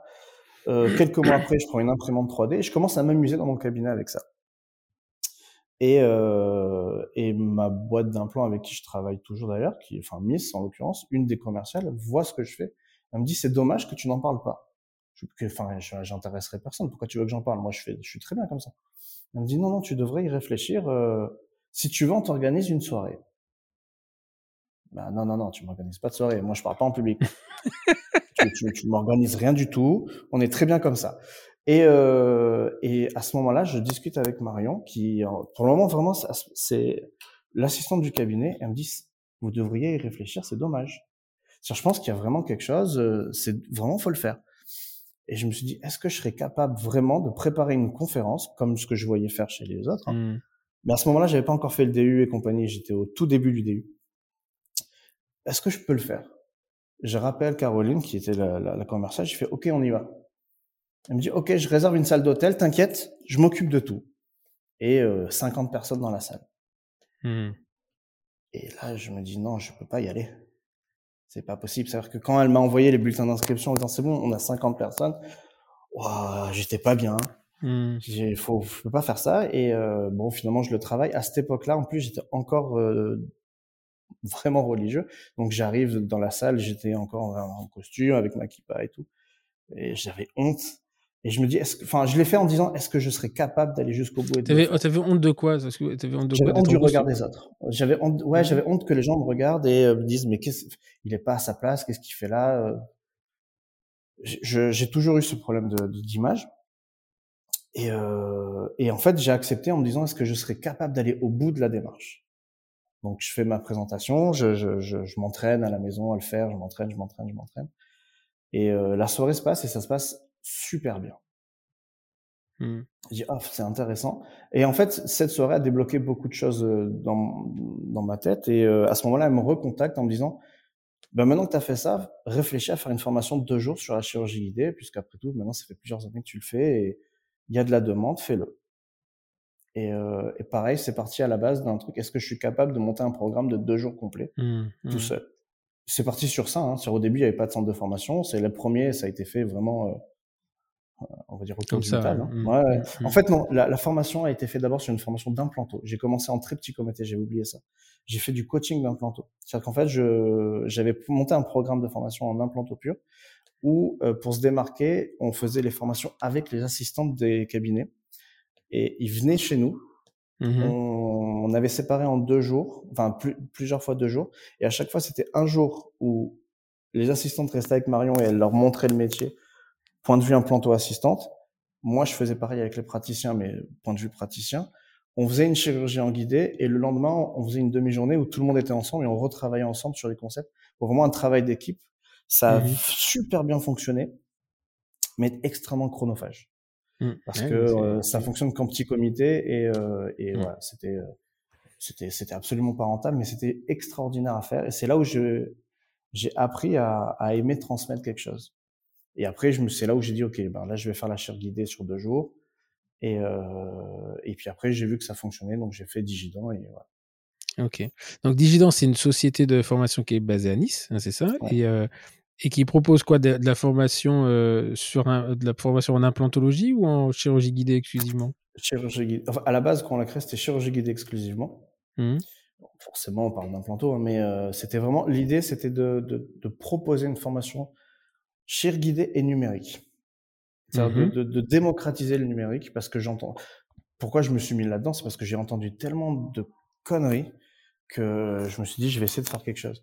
Alors, dans le numérique, il y a plein de choses que j'ai appris à faire parce qu'un jour on m'a dit c'est pas possible. Un, truc tout con, euh, j'ai appris à enlever des dents sur un modèle numérique parce que j'en avais un jour j'envoyais toujours chez mon prothésiste qui me le faisait et euh, ça me coûtait un bras pour faire ça. Et un jour j'oublie de le faire, je suis un peu pressé et il me l'envoie pas et j'appelle un labo, dis explique-moi comment on fait. Et je le fais. Non, tu comprends, tu peux pas le faire. Il faut que tu prennes un logiciel qui à l'époque enfin, s'appelait Exocad, mais je connaissais pas encore ce que c'était. Ça coûte cher, te prends pas la tête. Enfin, Mm. à un moment, c'est de la logique. On a un fichier STL, donc qui est un fichier ouvert. Il doit bien y avoir des logiciels sur le marché qui permettent de les manipuler. Blender. A- ouais, alors, Blender ah, 3D. Mixer. J'ai commencé Ah, Blender, Mixer. Blender, Ah oui, t'as commencé petit alors. Ah, faut- doucement, étape par étape. Ah, Mesh Mixer avec le pinceau, ça me rendait fou, moi. Me Ah, rendait fou, ouais, mais mais, en fait, je me suis mis là-dedans et littéralement, j'y ai passé des nuits. Hmm. Euh, je me suis mis des, des challenges. Quoi. Le premier truc, c'est OK, maintenant, il faut que j'apprenne à enlever une dent. OK, ça c'est fait. Maintenant, il faut que je fasse un modèle. OK, ça c'est fait. Maintenant, il faut que je fasse des wax-up. Ah, Hmm. OK. Toujours Et avec ça- Mixer, non? Tu arrives à faire tout ça avec Mesh Mixer, Ah ouais Ouais, je fais, Alors, Mesh euh, Mixer, qui est un, un logiciel gratuit hein, qui est installé avec Windows de base, euh, un truc de dingue hein, quand même. Et euh, j'ai j'ai- jamais été très à l'aise. Ça m'a tellement gonflé que je suis allé sur Blender et là j'ai compris ma douleur.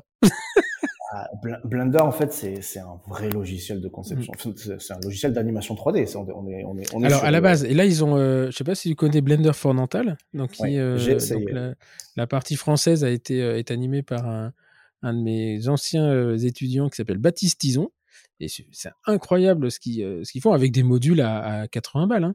Oui, en plus, euh, c'est c'est rela- c'est- c'est relativement donné. Mm. Euh, j'avais j'avais déjà développé mon, mon process avec Mesh Mixer et, euh, et Mhm. Blue Sky Plan à l'époque. Donc, j'a- j'avais pas tellement besoin de Blender, c'est-à-dire qu'il m'apportait rien de plus, si ce n'est le, le côté fun de dire, OK, je manipule un autre logiciel. mm, mm, Et là, je me suis remis à Blender, mais juste parce que j'ai découvert une passion pour l'animation 3D. Mhm. Voilà. Ouais, mais tu Ouais. verras. Enfin, après, euh, in- intéresse-toi à ces fameux modules. Parce que Blender, enfin, ce qui est, ce qui est impressionnant, c'est déjà, tu arrives dans le truc, t'es comme un con. Parce que tu te dis, bon, alors là, euh, alors tu te dis, je vais, je vais euh, déjà acheter une souris avec un scroll, parce que sinon ça va être compliqué. Et puis après, tu, dis, tiens, il y a des raccourcis clavier, je vais imprimer, ça fait 17 pages. c'est ça, en fait, c'est un dictionnaire le truc. Un dictionnaire, j'avais tout mis sur mon écran là. Oh mon dieu. Et, euh, et, et ensuite, donc j'ai rencontré Baptiste qui me dit, non, mais on a fait des trucs. Euh. Donc lui, il fait ses, ses PEI, il fait ses, euh, euh, il fait ses gouttières maintenant. Ils font, ils ont, un, ils ont un découvert, développé un truc, ça s'appelle euh, Verb, Verbisplint, je crois. Et euh, c'est marrant parce que pendant que je te parle, il est en train d'envoyer des, des messages. Que c'est avec lui qu'on a créé tous nos, euh, tous nos modèles pédagogiques. Euh, en fait, on est parti de, de, enfin, on travaille là-dessus et c'est incroyable. Et, et, ce qui est étonnant, en fait, c'est que ces modules gratuits, enfin, ça vaut 80 balles, ouais. c'est que ça te permet de faire des choses, mais toi, tu, tu prépares, tu, tu, tu découpes un die, par exemple, en, avec trois, trois trucs de souris, ouais. tout est automatisé, etc. Donc c'est vraiment. Euh... Mais effectivement, c'est une interface qui. Euh, un peu austère, on va dire. Ah, pas un chouïa austère, ouais. ouais. Mais euh, donc voilà. Après, effectivement, si tu te lances dans l'animation la, avec l'éclairage et tout, tu as des groupes sur Facebook, là, les mecs qui montent, c'est hallucinant. L'autre jour, j'ai c'était une photo. Le mec, il a ah fait un truc.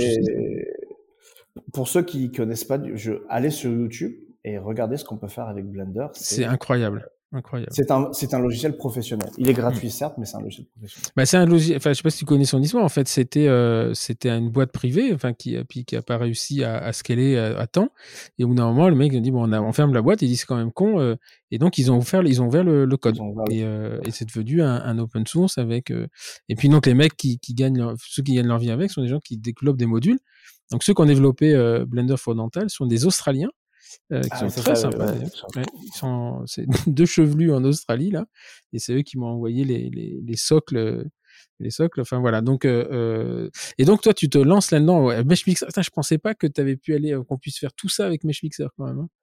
Globalement, on peut.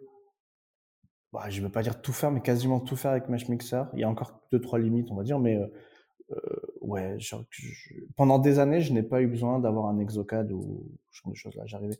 Ah ouais. la, la, limite pour moi, c'est l'occlusion. Mesh Mixer, du moins de manière simple, ne permet pas de gérer des, de l'occlusion. Ah, c'est incroyable. Je pensais vraiment pas, euh, toi, me... à part une fois que j'avais fait ma boule et mon lapin là. Euh, ah, on, on, peut, on, peut, on, peut, pareil. Hein, il y a des artistes sur sur Mesh Mixer. Hein, il y a des trucs qui font on est vraiment sur du 3D, on n'est pas sur de l'animation, donc on est vraiment sur mmh. de la modélisation 3D. Mmh. Donc c'est mmh. encore un peu, enfin c'est un peu plus simple, mais on peut tout faire. J'ai rajouté des bibliothèques dedans dans Mesh Mixer. Ah ouais. Ouais. Ouais, donc c'est un... et, c'est parti euh, parce que l'autre il t'a dit qu'il fallait que tu serais pas capable ah ouais. de le faire. Ouais, en, en fait, t'es un peu. Ouais, ouais je, suis, je suis un peu têtu. Ça. Il faut pas me dire. Non, non tu fonctionnes comme ça. C'est pas possible, et tu vas voir. Exactement. Et, euh, et je, je, j'y ai vraiment passé beaucoup, beaucoup, beaucoup de temps au début. Surtout qu'à cette époque-là, enfin, c'était il y a 4-5 ans en arrière, il y avait rien. Hein, euh, mmh.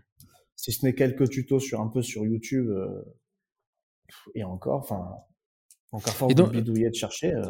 Donc là, qu'est-ce que, enfin, qu'est-ce que tu fais sur quand tu fais tes guides Par contre, tu es obligé de passer par un logiciel de planification là? Oui, à cette époque-là, je passe sur, j'utilise Blue Sky Plan. Mmh. Et pareil, en fait, le but, c'était de... Je voulais comprendre comment les systèmes de chir guidé fonctionnaient. C'est-à-dire, je voulais pas comprendre comment on utilisait un logiciel, je voulais comprendre comment, quels étaient les protocoles de chir guidé qui étaient sous les logiciels.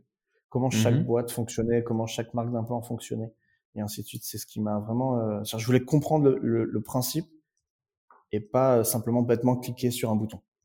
Et, euh, et ça, je pouvais le faire avec Blue Sky Plan et je pouvais pas le faire avec d'autres. Enfin, ça m'a aidé en tout cas à comprendre. Et, euh, et au début, je, enfin même toujours maintenant, hein, techniquement, je peux tout faire avec Blue Sky Plan sur quasiment n'importe quel système. D'accord. Mais par contre, le, le, tu peux, avec Mesh Mixer, rassure-moi, tu peux pas faire de planification quand même. C'est assez compliqué? C'est assez compliqué. Euh, C'est-à-dire que tu dessines tout à la main là. Ouais. Je, mmh. je modélise des choses sur Blue Sky Plan, sur Mesh Mixer, et après j'intègre dans Blue Sky Plan. Même si maintenant ils ont énormément développé Blue Sky et qu'ils ont des modules intégrés qui n'existaient mmh. pas avant, équivalent à ce qu'on peut faire dans Mesh Mixer. Donc maintenant, on gagne encore du temps. Et après, avec le temps, je me suis équipé sur d'autres trucs. J'ai maintenant, j'ai j'ai plus de logiciels, donc c'est plus facile. Mais euh... et, et, là, parce qu'on n'en a pas parlé, quand tu as toujours eu cette affinité pour le, pour le, le digital ou c'est venu assez tardivement? Non, j'ai toujours aimé ça. Euh, dans les proportions comme maintenant, peut-être c'est venu un peu plus tard, mais j'ai toujours adoré l'outil informatique. D'accord. Même quand tu étais au collège et au lycée? Ouais, toujours, toujours ça. J'étais pas un geek, ça que je programme. Malheureusement aujourd'hui, ça, ça c'est un de mes, mmh. mes, mes, mmh. mes, regrets. Tout ça. J'ai pas, appris, que... pas appris le code. Mm. C'est D'ailleurs, j'ai dit, j'ai dit à, ma femme, je, je veux que le petit il apprenne à coder très tôt. Mm. Ah, après, tu peux apprendre avec lui. Hein. Le wagon, tu connais le wagon? Ouais, je connais, j'ai vu déjà. Et le wagon, c'est le, le, frère de mon beau-frère qui a monté. C'est les deux frères euh, de mon beau-frère qui ont monté ça. Et, euh, et, en fait, alors eux, plus que le code, parce qu'ils n'ont pas inventé le code, mais ils ont inventé une méthode pédagogique. Putain, les mecs, ils sont partout. Hein. Ils sont partout. C'est un truc. Euh, truc de dingue. Ils sont à l'étranger, à Londres, partout. Et, et en six mois, tu apprends à coder. Donc, j'ai décidé qu'un jour, je vais m'y mettre parce que j'ai une frustration là-dessus. Ah. et c'est, après, il faut le temps. Voilà, c'est comme tout. Et puis, il faut choisir ce, ce, dans quoi tu te lances. Hein, parce que, putain, quand tu es parti dans un code. Ouais, quand tu es parti dans un langage que, tu te dis merde, c'était pas celui qu'il me fallait, euh, c'est quand même un peu, un peu chaud les marrons. Et, euh, et, et, donc aujourd'hui, donc Digidan, là, tu fais de la, de la, de la formation euh, euh donc sur l'utilisation de la chirurgie guidée ou sur la conception également? Sur les deux. Sur les deux. Parce que c'est ouais, deux choses, en fait, c'est pour moi deux choses complémentaires mais différentes. C'est-à-dire que je, si on apprend à concevoir seulement, on saura très bien faire son guide mais après, il y a des, il y a, il y a, il y a des manières de l'utiliser en bouche. Euh, il y a l'acte chirurgical qui est légèrement différent. Et donc, je, je, veux vraiment que les praticiens qui viennent à la formation sachent, un, ce qu'il faut faire avant de concevoir son guide. Parce que pour moi, en fait, une chire réussie, c'est quelque chose qui commence dès la première consultation. Mmh. Un guide ne rattrapera pas une erreur de diagnostic, ne rattrapera pas euh, des mauvaises empreintes. enfin, voilà. Euh, la rigueur doit être depuis le début jusqu'au moment de la pose de son implant. Et, le guide ne, ne, ne pardonnera pas. Hein, C'est-à-dire que j'ai trop entendu aussi, on va donner des guides comme ça tout le monde pourra poser des implants. Non, ça c'est des mmh. conneries. Euh, c'est un outil formidable, mais il faut apprendre à l'utiliser. Alors ça c'est marrant parce que ouais. c'est marrant ce que tu dis là parce que finalement euh, euh, tu là que tu t'aperçois que la, la, la, la, place du guide elle est compliquée parce que tu as ceux qui disent attends euh, comme ton prof là qui disait non mais les guides c'est fait pour ceux qui savent pas poser on n'a pas besoin, il suffit de regarder l'axe. Et puis tu as euh, celui qui s'est pas posé, et tu lui dis bah non, le guide c'est pas fait pour toi en fait parce que voilà. Donc en fait, euh, euh, on, a du mal à. Alors j'ai vu, moi j'ai été très sensibilisé à, à, ce que ce que faisait Jérôme et Jérôme Lipovitch, Frédéric Chamier, son associé, Ahmed, je crois il s'appelle. Et, et, et, là en fait et moi, le, le, le, je travaille dans un cabinet où il y a, il y a un type qui pose pas mal, Nicolas Picard. Il me dit non, mais moi, j'avais pas besoin des guides. Mais il commence à se poser la question. Donc, euh, en fait, c'est, euh, euh, tu le places où exactement l'intérêt du guide? On n'en a pas besoin. C'est-à-dire qu'en fait, dans le sens où demain j'ai pas de guide, il faut quand même que je puisse poser. Mmh.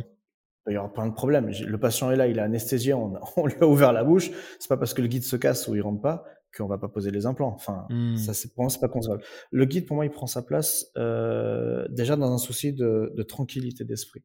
C'est-à-dire que je vais vraiment préparer ma chirurgie.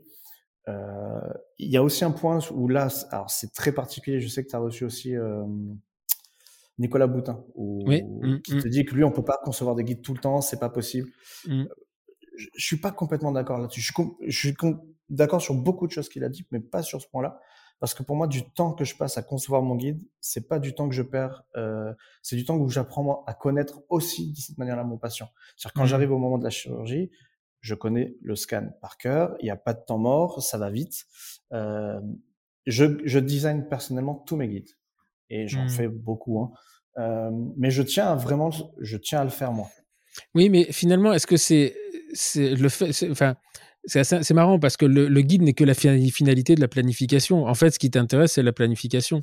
Exactement. Donc, euh, ça te force à aller voir, euh, euh, ça te force à regarder et à, à t'assurer et à super bien planifier ce que fait n'importe quel chirurgien. Et, et finalement, moi, ça me va toujours fait marrer. Le mec qui arrive, il prend le scan, il va en mettre un 3-5 là, et puis il va mettre un, un 4 en 12 là-dedans. Euh, putain, moi, je suis pas sûr qu'il me poserait, moi. Hein. J'ai dit, attends, on va peut-être bien le regarder, le truc. on, l'a, on, l'a tous fait. C'est-à-dire qu'on mm. est tous arrivés le matin d'une chirurgie. On dit, ah, attends, qu'est-ce que je fais là déjà? Ah ouais.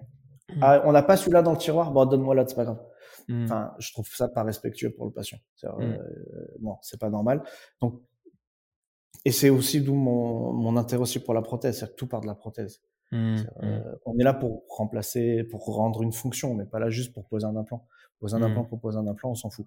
Donc le guide va m'aider à d'abord à apprendre à connaître mon patient, puisque c'est une manière d'apprendre à le connaître. Et pendant l'intervention, je me libère en fait de ce problème d'axe. C'est-à-dire mmh. l'axe est donné par mon guide. Donc, je peux passer du temps à faire autre chose. Je peux passer du temps à faire des plus belles sutures, à faire des greffons de conjonctifs, à faire du remaniement en fait tissulaire. il y a très très très très peu de pauses où je remanie pas les tissus. C'est vraiment très rare. Et j'ai plus problème de stress parce qu'on l'a tous. Hein, aux premiers implants ou même pendant des années, j'avais le stress de est-ce que là que c'est bon? Alors on demande à son assistante de regarder, je suis parallèle ou pas là? Et enfin, on, est tellement stressé qu'une fois que l'implant est posé, ben on bac tout le reste. Mmh. Parce que mmh. euh, c'est on a la goutte avec ça. Tandis que là, ben, j'ai plus problème. Je, je, je, fais tellement confiance maintenant dans le système que Et je sais que, que l'implant sera bien posé. Est-ce que ça t'est déjà arrivé au moment où tu fais une planification, tu te dis putain, si j'avais pas planifié, j'aurais pas vu ce truc-là et j'aurais pu me mettre dans la merde? Plusieurs fois? Alors surtout, là, je reviens à ça, mais surtout sur la prothèse, quoi. Le mmh. nombre de fois où je je les up non maintenant je les fais pas tous moi ça je les fais faire quand même parce que ça ça prend du temps et euh, mais le nombre de fois où une fois que je reçois le wax et que je superpose tout je regarde je fais ouf heureusement que j'ai un guide là mmh. Donc euh, non enfin aujourd'hui je ne me verrai plus ne pas poser sans guide d'accord ça t'a permis de, de, gagner du temps aussi sur ta partie clinique? C'est-à-dire euh, est-ce que tes interventions sont diminuées, t'en fais une de plus par jour ou non? Non, en fait, pas du tout. Non, euh, sur ça, je, je, l'accorde complètement. Euh, non, c'est juste que mes temps opératoires sont différents. Avant, j'aurais peut-être passé plus de temps à, vraiment vérifier l'axe. La pose de l'implant m'aurait pris plus de temps. Mmh. Aujourd'hui, c'est vraiment la gestion des tissus périimplantaires qui me prend plus de temps. Et c'est ce que. En fait, c'est ce que j'aime faire, quoi. Je, mmh. Moi, poser l'implant en soi, je, donc là, en, termes de matériel, qu'est-ce que tu as toi comme, euh, comme, euh, comme scan? Tu en as plusieurs? Comme scan, alors euh, caméra ou scanner? Comme caméra, comme caméra. Caméra, j'en ai deux maintenant, trois. Mmh. j'ai une deux ou trois Ah merde, avec 15 000 non, trucs, tu vas savoir combien. Il y en a une qui, reste dans, il y en a une qui, est, qui, est dans, qui est dans le placard maintenant. Parce qu'on n'en aura pas le nom. non, ça avec la police. Euh, donc j'ai une Trios et une Itero. D'accord. Ok. Donc ça, et, pourquoi deux? C'est parce que ça t'a permis de t'amuser ou parce qu'il y en a une qui est plus compétente dans un truc que dans un autre? À la base, euh, j'ai pris la Trios 4 parce que j'en entendais parler. Donc je voyais que mmh tout le monde la prenait, je me suis dit ça doit être bien, je vais essayer. Euh, non, après il y avait une recherche biblio vraiment dessus, véridique. Et, euh, et, non, littéro, je l'avais essayé et je, en fait, elle était restée dans mon truc. Ah, c'est un pied de biche le truc. Je dis qu'est-ce que tu veux que je fasse avec ça? Et, euh, et un jour, donc, euh, j'ai un copain qui me dit non, vraiment, tu devrais t'y intéresser, c'est pas mal. On m'en prête une et je la laisse au fond d'un placard pendant plusieurs mois. Et euh, je me dis tiens, c'est con, elle est là-bas, je vais l'utiliser quand même. Et je j'appelle Itero, je leur, enfin le, celui qui s'occupe de ça, je dis qu'est-ce qu'on peut faire avec votre truc? On peut faire des mises en charge immédiates, tout ça? Il me dit ben oui, on peut. Je dis ah, c'est intéressant. Je fais regarde, on va jouer le jeu. Demain j'ai une intervention, je fais mon empreinte post-op avec. Si ça se passe bien comme ça se passe d'habitude, je fais d'autres cas avec. Si ça se mmh. passe pas bien, je vous la rends et puis on, se quitte, mon copain. Et, euh, et au-delà du fait que la caméra est vraiment volumineuse, c'est une super caméra. Mmh. Et j'avais déjà vu que en termes de, de, de, d'exactitude, ça reste une caméra super intéressante. Et euh, donc j'ai continué à l'utiliser. Et après, c'est comme tous ces outils, hein, c'est-à-dire qu'il n'y en a pas une. Enfin, quand on prend des trucs qui sont haut de gamme et sont toutes bien, après, mmh. malheureusement, c'est des indications économiquement, c'est difficile d'en avoir plusieurs, je l'entends. Mais mmh. techniquement, c'est presque ce qu'il faudrait faire, quoi. Mmh. Et donc, et en, donc ça, c'était tes caméras, tes scans intraoraux. Et après, en, en cone beam, euh, t'en as ah, un ou deux aussi Non, j'en ai qu'un. Ça, j'en ai qu'un. Et, euh, et après, en, donc en logiciel, j'ai bien compris, tu prépares, tu fais du, euh, de la modélisation un peu sur Mesh Mixer et surtout Blue Sky Plan, ou tu utilises d'autres logiciels Non, j'utilise d'autres maintenant. Maintenant, on, on, a Exocad, on a un plan studio, on a SMOP. Euh, c'est pareil, c'est le même problème que les caméras. En réalité, presque il faudrait, il y a une indication clinique, un logiciel. Ah ouais? Et aujourd'hui, en fonction des cas, je change de logiciel. Eh, parce que putain, les, les, les licences, j'avais vu les tarifs, c'était. Euh... Ouais, c'est pas donné quoi. Puis c'est tous les ans la, la, la censure là. Hein. en fait, c'est comme à l'issue, euh, comme à l'issue de Digidan, j'ai eu une demande de conception de guide. Mmh. On a fait un laboratoire de, ah de guide et c'est grâce au laboratoire que j'ai pu m'équiper plus. Et c'est là où j'ai compris un peu d'autres logiciels. Enfin, le principe est le même. Une fois qu'on s'en utilisé un, en fait, on sait presque tous les utiliser. Oui, c'est tout, à peu près C'est à peu près le même principe. Les interfaces sont différentes. Par contre, il y a des petites subtilités qui font que dans certains cas, celui-là sera plus intéressant et dans mmh. d'autres.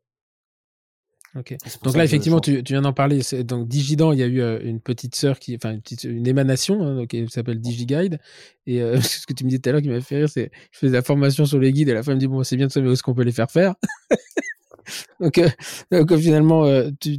non mais c'est drôle, hein, mais et, et, donc qu'est-ce que qu'est-ce que c'est que DigiGuide C'est c'est un, une structure de de planification ou juste de fabrication? Les deux. c'est en fait, on a tous les cas de figure il y a des praticiens qui vont nous envoyer déjà les planifications qui sont faites et nous juste on on vérifie en fait c'est là où peut-être ma plus-value c'est comme j'ai l'habitude de ce genre de cas-là mmh sur les en tout cas tous les nouveaux praticiens qui vont rentrer dans la structure je regarde les planifs euh, je trouve ça d'abord super intéressant parce que ça me permet de voir un nombre de cas impressionnant mmh et euh, et bah, leur dire là, là, là, ça va pas fonctionner. Là, tu vas prendre un bouillon là. Donc ou là non. Donc j'apporte un petit peu mon expertise sur dans le domaine. Et on s'est aperçu aussi d'un truc, c'est que au début, sur certains praticiens, donc ils nous envoyaient des, des, des planifs, et, euh, et, je disais à, à Vivien ou à, à, ma secrétaire, non là, faut l'appeler, ça va pas du tout. Si c'est eux qui appelaient pour dire aux praticiens ça va pas, euh, c'est pas, pas. voulait pas se... ouais, non non mais alors c'était souvent ça. Non mais avec mon ancien labo, ça fonctionnait très bien. Mmh. Oui, mais là non. Et en fait, quand c'est moi qui appelle en disant voilà, euh, non, ça passera pas là. Mmh. Bon, alors qu'est-ce qu'on fait? Ben, il faudrait reprendre l'empreinte, refaire le scanner, faire comme ci, faire comme ça. Voilà, on a des nouveaux protocoles. Faire... Et là, ça passait très bien. Et, et cet accompagnement est super intéressant parce que euh, c'est pas juste on envoie deux fichiers, on a le guide, on reçoit le guide. C'est que j'essaie vraiment mmh. de les impliquer là-dedans parce que ça reste la responsabilité. quoi. C'est pas parce qu'il y a un guide que maintenant, euh, ça y est, tout est fini. quoi. Et donc, euh, euh, derrière, tu les imprimes avec quoi les, les, les guides des Formlab, des machins euh? On est parti d'une imprimante, maintenant on en a trois. Mmh on a une forme 2, une forme 3 et une Nexdan. D'accord. Et une Nexdan, c'est une DLP Ouais, c'est une deux, SLA et une DLP.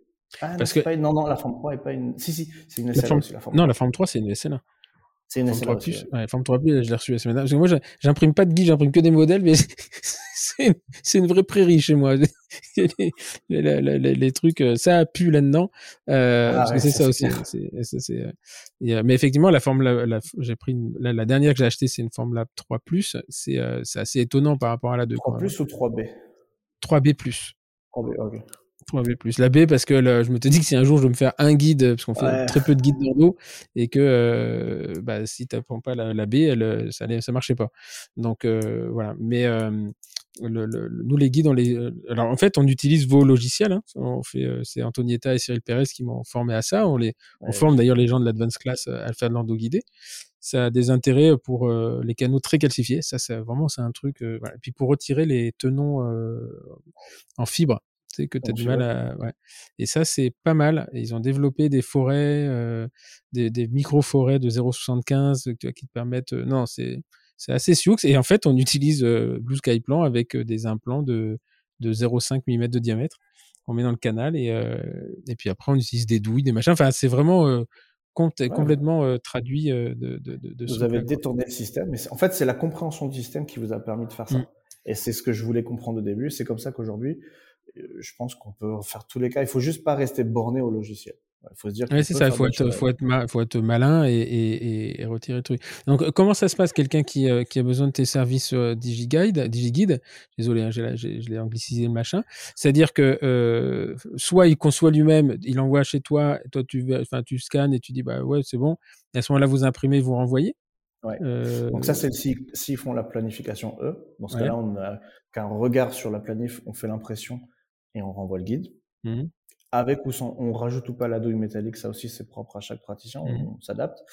Ou il y en a carrément, ils, on a, on a enfin, j'ai rien développé, on a demandé à un développeur de nous faire une plateforme pour les échanges de fichiers pour que ce soit un plus simple et deux que ce soit sécurisé. Euh, au début, on l'a fait avec une Dropbox, hein, je pense, comme tout le monde. Mmh et euh, je me suis dit bon, c'est peut-être pas génial de mettre des données de santé là-dessus. Donc on a réellement une vraie, euh, une vraie interface maintenant d'échange. Ils nous mettent les fichiers, on fait la planif, on leur renvoie la planif pour qu'ils la valident. Et une fois qu'ils ont validé, on imprime, on envoie le guide. D'accord. L'idée du, du, dépôt de fichiers, c'est un peu ce qu'a développé Olivier Boujna avec euh, ouais, en prothèse. Voilà. Et, euh, et vous, euh, c'est, Mais alors, comment ça se passe? Parce que la planification, il y a des fois, c'est que tu disais tout à l'heure, en fait, la, la, la, le placement de l'implant dépend de la prothèse. C'est-à-dire que le, le, praticien, il vous envoie la zone édentée, vous refaites toute la modélisation de la prothèse et ensuite vous mettez les implants ou comment ça se passe? Pareil, enfin, c'est toujours c'est à la demande. Sur des implants simples, sur, sur un implant unitaire ou mmh. deux implants, enfin, dedans, euh, on va faire le wax-up parce que ça va nous prendre quelques secondes. Là, je, je, crois qu'on les facture même pas. Là où vraiment on est, euh, on, ne laisse pas passer, c'est dès qu'on dépasse 3-4 dents, là, mmh. le wax-up sont obligatoires et on ne, si on n'a on pas l'autorisation de faire le wax-up ou qu'il n'en veut pas, on ne fait pas le guide. Mmh. Parce que c'est oui c'est ça c'est pas la pose d'un implant euh, c'est euh, par exemple je sais pas moi si vous faites des des de Holland 4 là je sais pas comment ça ou euh, des grosses grosses reconstitutions là c'est quand même chaud enfin tu peux pas lui dire tiens on lui mettre là quoi on reçoit, c'est là où c'est hyper intéressant et c'est là où on voit l'évolution des, des, des, mentalités et c'est là où la formation prend tout son sens, c'est que on reçoit très régulièrement, surtout des, des praticiens qu'on connaît pas, qu'on entendu parler. Hein, euh, je reçois des fichiers en disant voilà, euh, je veux poser quatre implants et j'ai mmh. juste une mandibule édentée et un DICOM. Ouais, je, mmh. on peut rien faire. Déjà, les fichiers sont pas exploitables, il n'y a pas de projet prothétique, il n'y a pas de machin. Mmh. Donc euh, à ce moment-là, on appelle, on voit avec lui, on explique un petit peu comment on peut faire ça. Et, euh, et c'est et c'est là où la forme, même si après ils planifient pas eux-mêmes, c'est là où la formation est super intéressante. Mmh. C'est que derrière ils ont compris en fait ce qui, enfin comment on, on, obtient les bons fichiers, comment on les transmet et comment on les on les manipule. Et la communication est tellement plus simple après. Et donc là, DigiGuide, c'est quoi? C'est toi qui fais tout ou tu as des, c'est une équipe derrière euh? C'est une équipe derrière. Il y a une équipe au, derrière. Au, début, je faisais beaucoup, et puis après, euh, à un moment, c'est pas, enfin, entre le cabinet, euh, mes patients, mmh. et c'est impossible. Donc là, maintenant, il y a une équipe derrière. D'accord. Et pas qui est basée... une grosse équipe, mais à, tout, à Nice. Et maintenant, j'ai beaucoup, beaucoup intégré aussi Vivien d'un laboratoire à Lyon. Mmh. Et euh, parce que lui, il est vraiment spécialisé dans la gestion euh, du 4D en fait. Donc toute cette notion de dynamique et d'occlusion, euh, qui a été pour moi la plus difficile à maîtriser en numérique. Mmh. Et, et, ça, lui, il le gère mais à la perfection. Donc maintenant, je l'ai vraiment intégré dans, dans le process. Mmh. Et alors, justement, ça me permet de rebondir sur, sur, sur autre chose, sur, un peu sur la, sur la suite.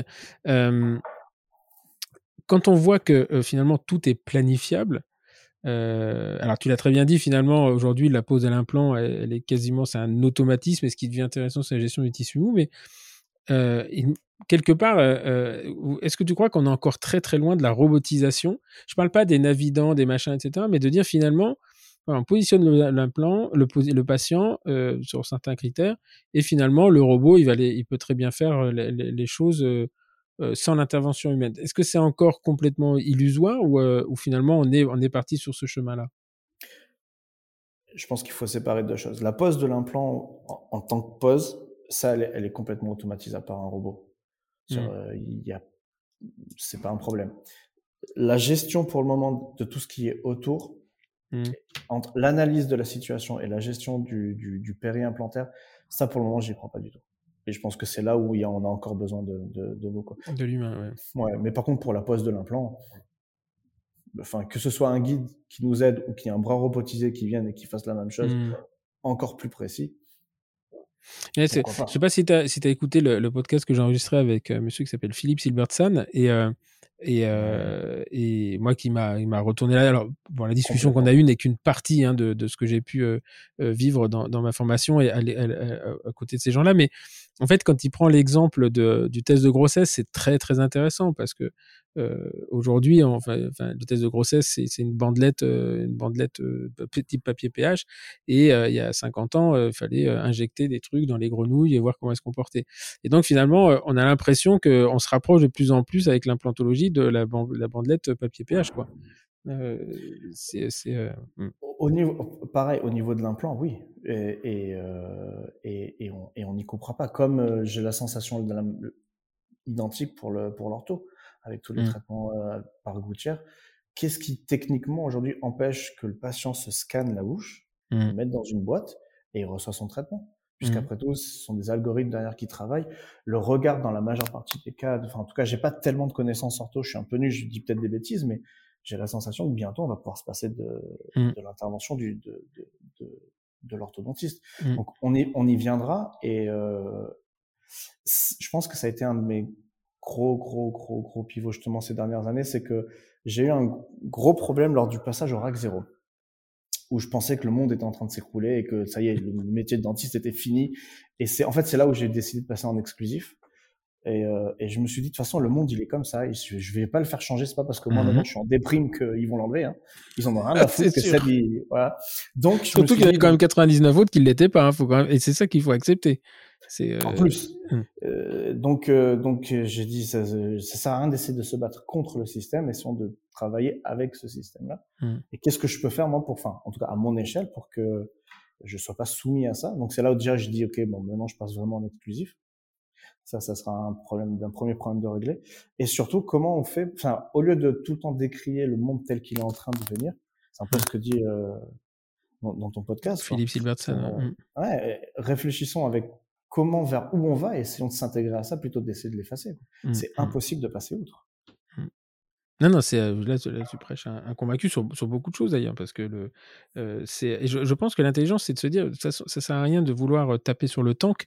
Il faut juste savoir comment on peut faire un vélo qui va plus vite à côté du tank et et, et, créer une, savoir entretenir la, la, la, la demande. Et, et c'est en fait c'est une notion de se dire, bah, je sors de la de la masse, mais c'est pas du tout péjoratif ce que je veux dire, c'est il y a, y a, une masse professionnelle et euh, effectivement, je pense que euh, euh, rester dans, dans, la masse, c'est quelque part s'asphyxier parce que la masse va être, va être remplaçable, ça c'est certain.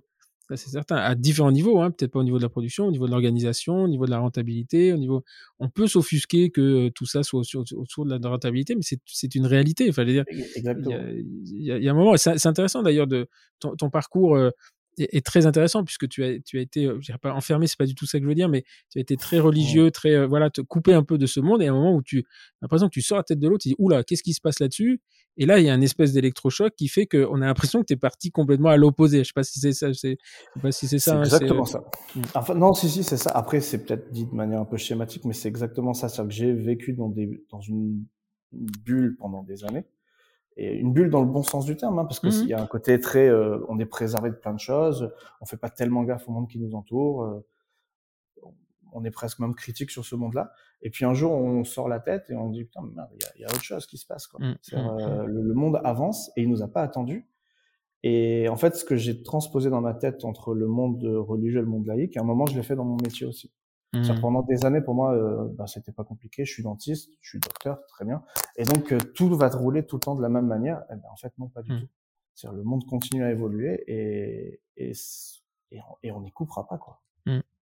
C'est une discussion que j'ai eue, mais enfin, ça revient toujours. Hein, en fait, mes invités c'est euh, sur le podcast, c'est justement, j'essaie de discuter de, de, de, ça, mais j'ai discuté avec Jacques Charon, j'ai discuté avec euh, euh, trois représentants syndicaux, et, et en fait, c'est toujours la même chose. Et, et il y a, sur les trois, les trois, j'en ai quand même eu deux où, où, j'ai insisté là-dessus en disant, mais vous pouvez aller contre le système, c'est-à-dire le, le, le, syndicalisme doit nous protéger, mais ne peut pas se penser, imaginer qu'il va arrêter le système, ce rouleau compresseur. Vous pouvez on peut se battre contre les centres dentaires, on peut se battre tout ce qu'on veut. C'est une réalité. Et, justement, il faut, si c'est pour faire la même chose dans le cabinet que les centres dentaires, il est normal que les centres dentaires euh, gagnent. Si par contre, dans les cabinets dentaires, on puisse faire différemment et apporter quelque chose qu'on n'a pas dans les centres dentaires, bah, c'est là où les, choses. Euh, moi, j'ai l'impression quand même que euh, des cabinets, enfin des exercices comme le tien, des exercices. alors, ça va peut-être choquer un peu les, les omnipraticiens qui se sentent, qui se disent ouais, mais nous, c'est pas pareil. Je pense que, enfin, je pense que c'est partout pareil, c'est simplement l'énergie qu'on veut y donner aussi. Hein. Ouais, complètement. Ça dépend un petit peu de, bah ouais, exactement, de, là où on veut aller. C'est-à-dire, euh, pendant, j'ai changé d'exercice, mais j'ai, au départ, j'ai pas changé de cabinet. C'est-à-dire que j'étais dans mon mmh. cabinet d'omnipratique. C'était un petit cabinet, il faisait, euh, il faisait 70 mètres carrés. Euh, il y a deux salles de soins et, et, on se marche dessus. Et à cette époque-là, je rentrais beaucoup de choses là-dedans. Et, euh, et, et j'ai dit, ok, je switch, je passe en, en exclusif dans ce. J'avais pas le gros cabinet avec mmh. euh, 10 assistantes et quatre collaborateurs. Non, euh, à l'époque, c'était même pas une ambition chez moi. Et c'est après, on, on dit, ok, je passe exclusif. Donc là, je m'aperçois des contraintes de cet exercice-là. Moi, je suis presque admiratif de, de, de, des omnipraticiens qui arrivent à tout faire mmh. dans, en fait, dans une journée. Moi, j'y arrivais pas. Hein. Mais ça, c'est, je pense que dès que tu as fait le cap de l'exclusif, on va dire, souvent on me dit oui, mais toi, c'est Stéphane Simon. Stéphane Simon, il n'est pas né comme ça en disant il va faire ce truc-là. C'est, il y a un moment où bah, aujourd'hui, tu n'as que la récupération de tout l'investissement que tu as fait en termes de formation, en termes de réflexion, etc. Donc c'est ça qu'il faut, faut voir. Et encore une fois, c'est donné à tout le monde. C'est donné à tout le monde. Moi, je m'associe avec euh, là, Pauline, qui, qui, nous écoutera certainement. Pauline, il y a trois ans, elle avait rien d'imaginer qu'elle puisse finir en exercice d'endodontie exclusive. Et aujourd'hui, on, s'associe, elle reprend mon cabinet, moi, je deviens son associé, petit associé, etc. Je pense aussi à Laura Vanglin, qui est à Amiens et qui est en train de devenir endodontiste là-bas, parce qu'il y a un moment donné, elles se sont donné les moyens de le, de le, faire. Et on a plein de gens comme ça. Et moi, ça me fait toujours plaisir que quelqu'un vienne et me dise, mais je ne savais pas que c'était possible. Je ne m'en sentais pas capable. Et, euh, et, ça, c'est pour nous une très, très grosse satisfaction parce qu'il y, a la connaissance, il y a la compétence et surtout l'énergie qu'on veut y donner aussi. Hein. Ah, ça, c'est. Euh, en fait, on, on, nous fera jamais de cadeaux. Et si on, bah, J'écoutais hier euh, le podcast parce que oui, réellement, pendant un moment, je voulais plus écouter tes podcasts tellement ça m'avait. Euh, mais c'est c'est véridique. Hein. Euh, ce qui fait que pour rien, je l'ai pas fait dans ce sens-là. Hein. non, mais en plus, on se connaissait pas et c'était mm. gratuit. Hein. Et c'était mm. juste de me dire, oh, non, c'est pas. Enfin, j'étais mm. voilà. Donc j'ai pas écouté. Il y a plein de numéros que j'avais pas écouté et j'ai écouté hier celui de de Guillaume Joigny. Hier, ou enfin dans la semaine quoi. Et, euh, et toute sa notion de la chance, c'est quelque chose qui se provoque. Ouais, je pense que ça c'est ouais, c'est l'idée. Euh, bah, tu connais la vidéo, euh, la, vidéo dont il parle, tu la connais. Hein. Euh, et, et, ce qui était assez marrant, c'est qu'il a découvert ce jour-là au podcast que euh, la, ma punchline, elle vient de là. La, chance n'existe pas, elle, elle, se provoque. Et, et ouais, donc c'est bah, Guillaume, c'est un, pareil, hein, c'est un, un mec lui. Alors lui, lui, il, a, il a cette force en plus, c'est que alors lui, il savait, il sait qu'il se met pas de limite. Nous, on s'en met et on a peur d'en sortir. Lui, il sait qu'il en a pas. il assume ça très très bien. Mmh. Je, je, connaissais son nom parce que je l'ai vu passer sur des publications, parce que mmh. c'est quelqu'un qui a que je regardais en disant oh là là si un jour je pouvais avoir cet exercice, pas pas d'endo, mais en tout cas cette, mmh. cette aura qu'il a et cette, cette assurance qu'il a et tout le groupe avec lequel il travaille a. Et, euh, et, et quand j'ai écouté son histoire, c'est là où l'intérêt de ces podcasts. Hein. Je en fait, euh, franchement, il est, il, il, est allé chercher ce qu'il a, qu'on lui a pas donné et c'est extraordinaire. Lui, il a fait une très belle rencontre de, Bertrand, Bertrand Caillat, et qui, euh, euh, bah, qui sera, qui est l'invité euh, qui, t'a précédé. Parce qu'au moment où on enregistre le, podcast, voilà, il y en a qui sont pas sortis encore, et et t'écouteras celui de Bertrand Caillat. C'est c'est c'est une personnalité. Alors, il, il, peut déranger, il peut agacer, mais le mec, il a peur de rien. Enfin, il se dit, euh, après j'ai eu une discussion, euh, je sais plus sur le, nombre de professionnels. Il me dit, ah bon, on manque de dentistes en France? Le mec est complètement. je dis, bah oui. Il me dit, ah bon, bah, je ne ai pas rendu compte. Lui, il est Paul, avenue Paul Doumer. Enfin, c'est un type, il est génial. Enfin, moi j'adore. Mais, euh, euh, et là, le mec, il découvre, enfin, c'était en off, hein, on n'a pas enregistré ça, mais il découvre qu'il n'y avait pas assez de dentistes en France. Donc, le mec, il n'est pas dans notre monde, mais voilà, il a fait une carrière absolument exceptionnelle, quoi. Mais ça, c'est en fait, il y a deux choses. Le, il y a le côté, euh, la chance se provoque, c'est ce que, c'est l'investissement personnel qu'on va mettre dans la chose. Et là, le deuxième, ce que tu dis, c'est euh, justement le, le dicton de, de, de, Mathieu Stéphanie. Nous sommes la moyenne des gens que nous fréquentons. Mmh, mmh. Ouais, Pour moi, c'est les, en fait, c'est les, les, deux sont indissociables. Il faut mmh. provoquer la chance. Il ben, faut se mouiller. Et le deuxième chose, c'est il faut s'entourer de personnes qui vont nous tirer vers le haut. Mm. Et c'est c'est là où, où vraiment j'ai switché, parce que j'ai vécu pendant des années sur un mode de pensée, de vie où j'étais centré sur une manière de voir les choses, et donc je n'allais pas au, contact des gens. Pire que ça, j'étais un vrai timide malade. C'est-à-dire que moi aujourd'hui, oui, c'est vrai que je encore à, à un tout petit niveau, j'arrive à prendre la parole en public et j'ai je vais pas dire que je suis à l'aise, mais ça va, ça se passe pas trop mal. Mais si on m'avait dit ça, que je mm. ferais ça il y a ne serait-ce que cinq ans en arrière, je dit c'est pas possible. Mm. Non, moi je peux, moi je peux pas faire ça. Et ça a été deux choses. Un, ça a été un moment de me dire, ben pourquoi je le ferais pas, mm. alors que, je enfin, c'est, vraiment, hein, on dirait pas comme ça, mais ça a été euh, un combat interne violent. Et la deuxième, ça a été euh, des rencontres que je fais maintenant depuis euh, depuis que justement je me suis ouvert au monde. Mais et, euh, ça a changé ma vie quoi. Bien sûr parce que ça as changé ton réseau en fait. C'est euh, et, et, souvent euh, ce que je dis quand on a des gens qui viennent en formation on dit ah, on n'ose pas vous appeler ça me fait plaisir de vous voir on n'ose pas. Mais en fait c'est oser si vous écoutez là oser oser parce que on est on n'est pas des surhumains, c'est pas parce que nos noms sont un petit peu connus. Et d'ailleurs, ils seront pas, moi, le mien, il sera plus connu dans dix ans et il y aura, la, roue aura tourné. Mais ce que je veux dire, c'est oser venir nous voir parce que nous, notre objectif, il n'est pas, euh, il est pas de garder, d'être sur ce piédestal. C'est ce qui nous intéresse. C'est, euh, euh, nous aussi, on a eu des mentors, on a des gens qui nous ont inspirés. Toi, c'est Virginie Monicorti, moi, c'est Pierre Machtout, Tony Smith, Ariane Bernal, etc. Donc, venez profiter de, de, de, de, cette expérience. Et si nous, on peut vous inspirer, bah, c'est encore mieux. Et l'idée de ce podcast, en fait, il était né, c'est que moi, j'ai rencontré plein de gens qui m'ont beaucoup inspiré. Je me dis, c'est quand même con euh, qu'ils partagent pas leurs histoires. Toi, quand je, quand je t'invite, euh, c'est plus sur un, un mode, tiens, euh, euh de, je vais l'inviter, etc. Et j'apprends plein de trucs, et j'apprends plein de trucs aujourd'hui. il y a un, parcours qui derrière est, est, est, est, exceptionnel dans le sens où il fait exception. Et puis, dans cinq ans, on dira si vraiment tu es exceptionnel et, et l'avenir le dira. Mais moi, ce qu'on peut te reconnaître une chose, c'est d'avoir osé faire le truc, puis d'être sorti alors bon, le côté de, de, sortir de sa zone de confort, mais ça on s'en fout, mais et de se dire, bah, je me suis fait violent, je suis allé chercher des gens, euh, j'ai refusé l'assistana une fois, mais la deuxième fois j'ai compris que la chance était là, etc., etc. Euh, euh, et, et, et, le monde, le monde appartient à ceux qui veulent y rentrer. Hein. Si on veut pas y rentrer, qu'on se met en marge, bah, il se passera jamais rien. Ça, personne vient chercher les gens, hein. c'est très rare. Ouais, c'est clair, c'est clair. Bah écoute, super. Bah écoute, merci beaucoup. Euh, discussion très intéressante, tu vois. C'est, euh, euh, j'espère que l'exercice t'a bien plu. Et c'est spécial. spécial. disons que j'avais très peur parce que je sais que je suis, enfin, mon parcours, je suis obligé d'aborder le point de ce, ce, point de vue de la religion qui a été un truc, et, et c'est toujours très difficile de on sait pas comment les gens. Tu le savais pas hein, avant qu'on discute. Tu, non, tu, je le savais pas. Et ouais. Et franchement, euh, j'étais ravi d'avoir cette discussion là parce que euh, bah souvent chacun a ses, a ses bornes et ses limites. Et, euh, et voilà, moi j'ai beaucoup de beaucoup de, de, euh, de pas d'admiration, mais j'ai beaucoup de respect pour les gens qui sont dans la religion. À partir du moment où ils la vivent entre eux et, et, et qui me font pas chier avec ça parce qu'il y a trop de religions. Euh, euh, voilà, moi j'ai vécu beaucoup euh, avec beaucoup d'étudiants euh, à Garancière, donc la religion juive que je ne suis pas, hein, même si je m'appelle Simon, je suis un, un bon catholique. J'avoue, j'en ai joué un petit peu à Garancière pour m'amuser, mais j'ai appris plein de choses sur cette religion-là et c'est extrêmement intéressant.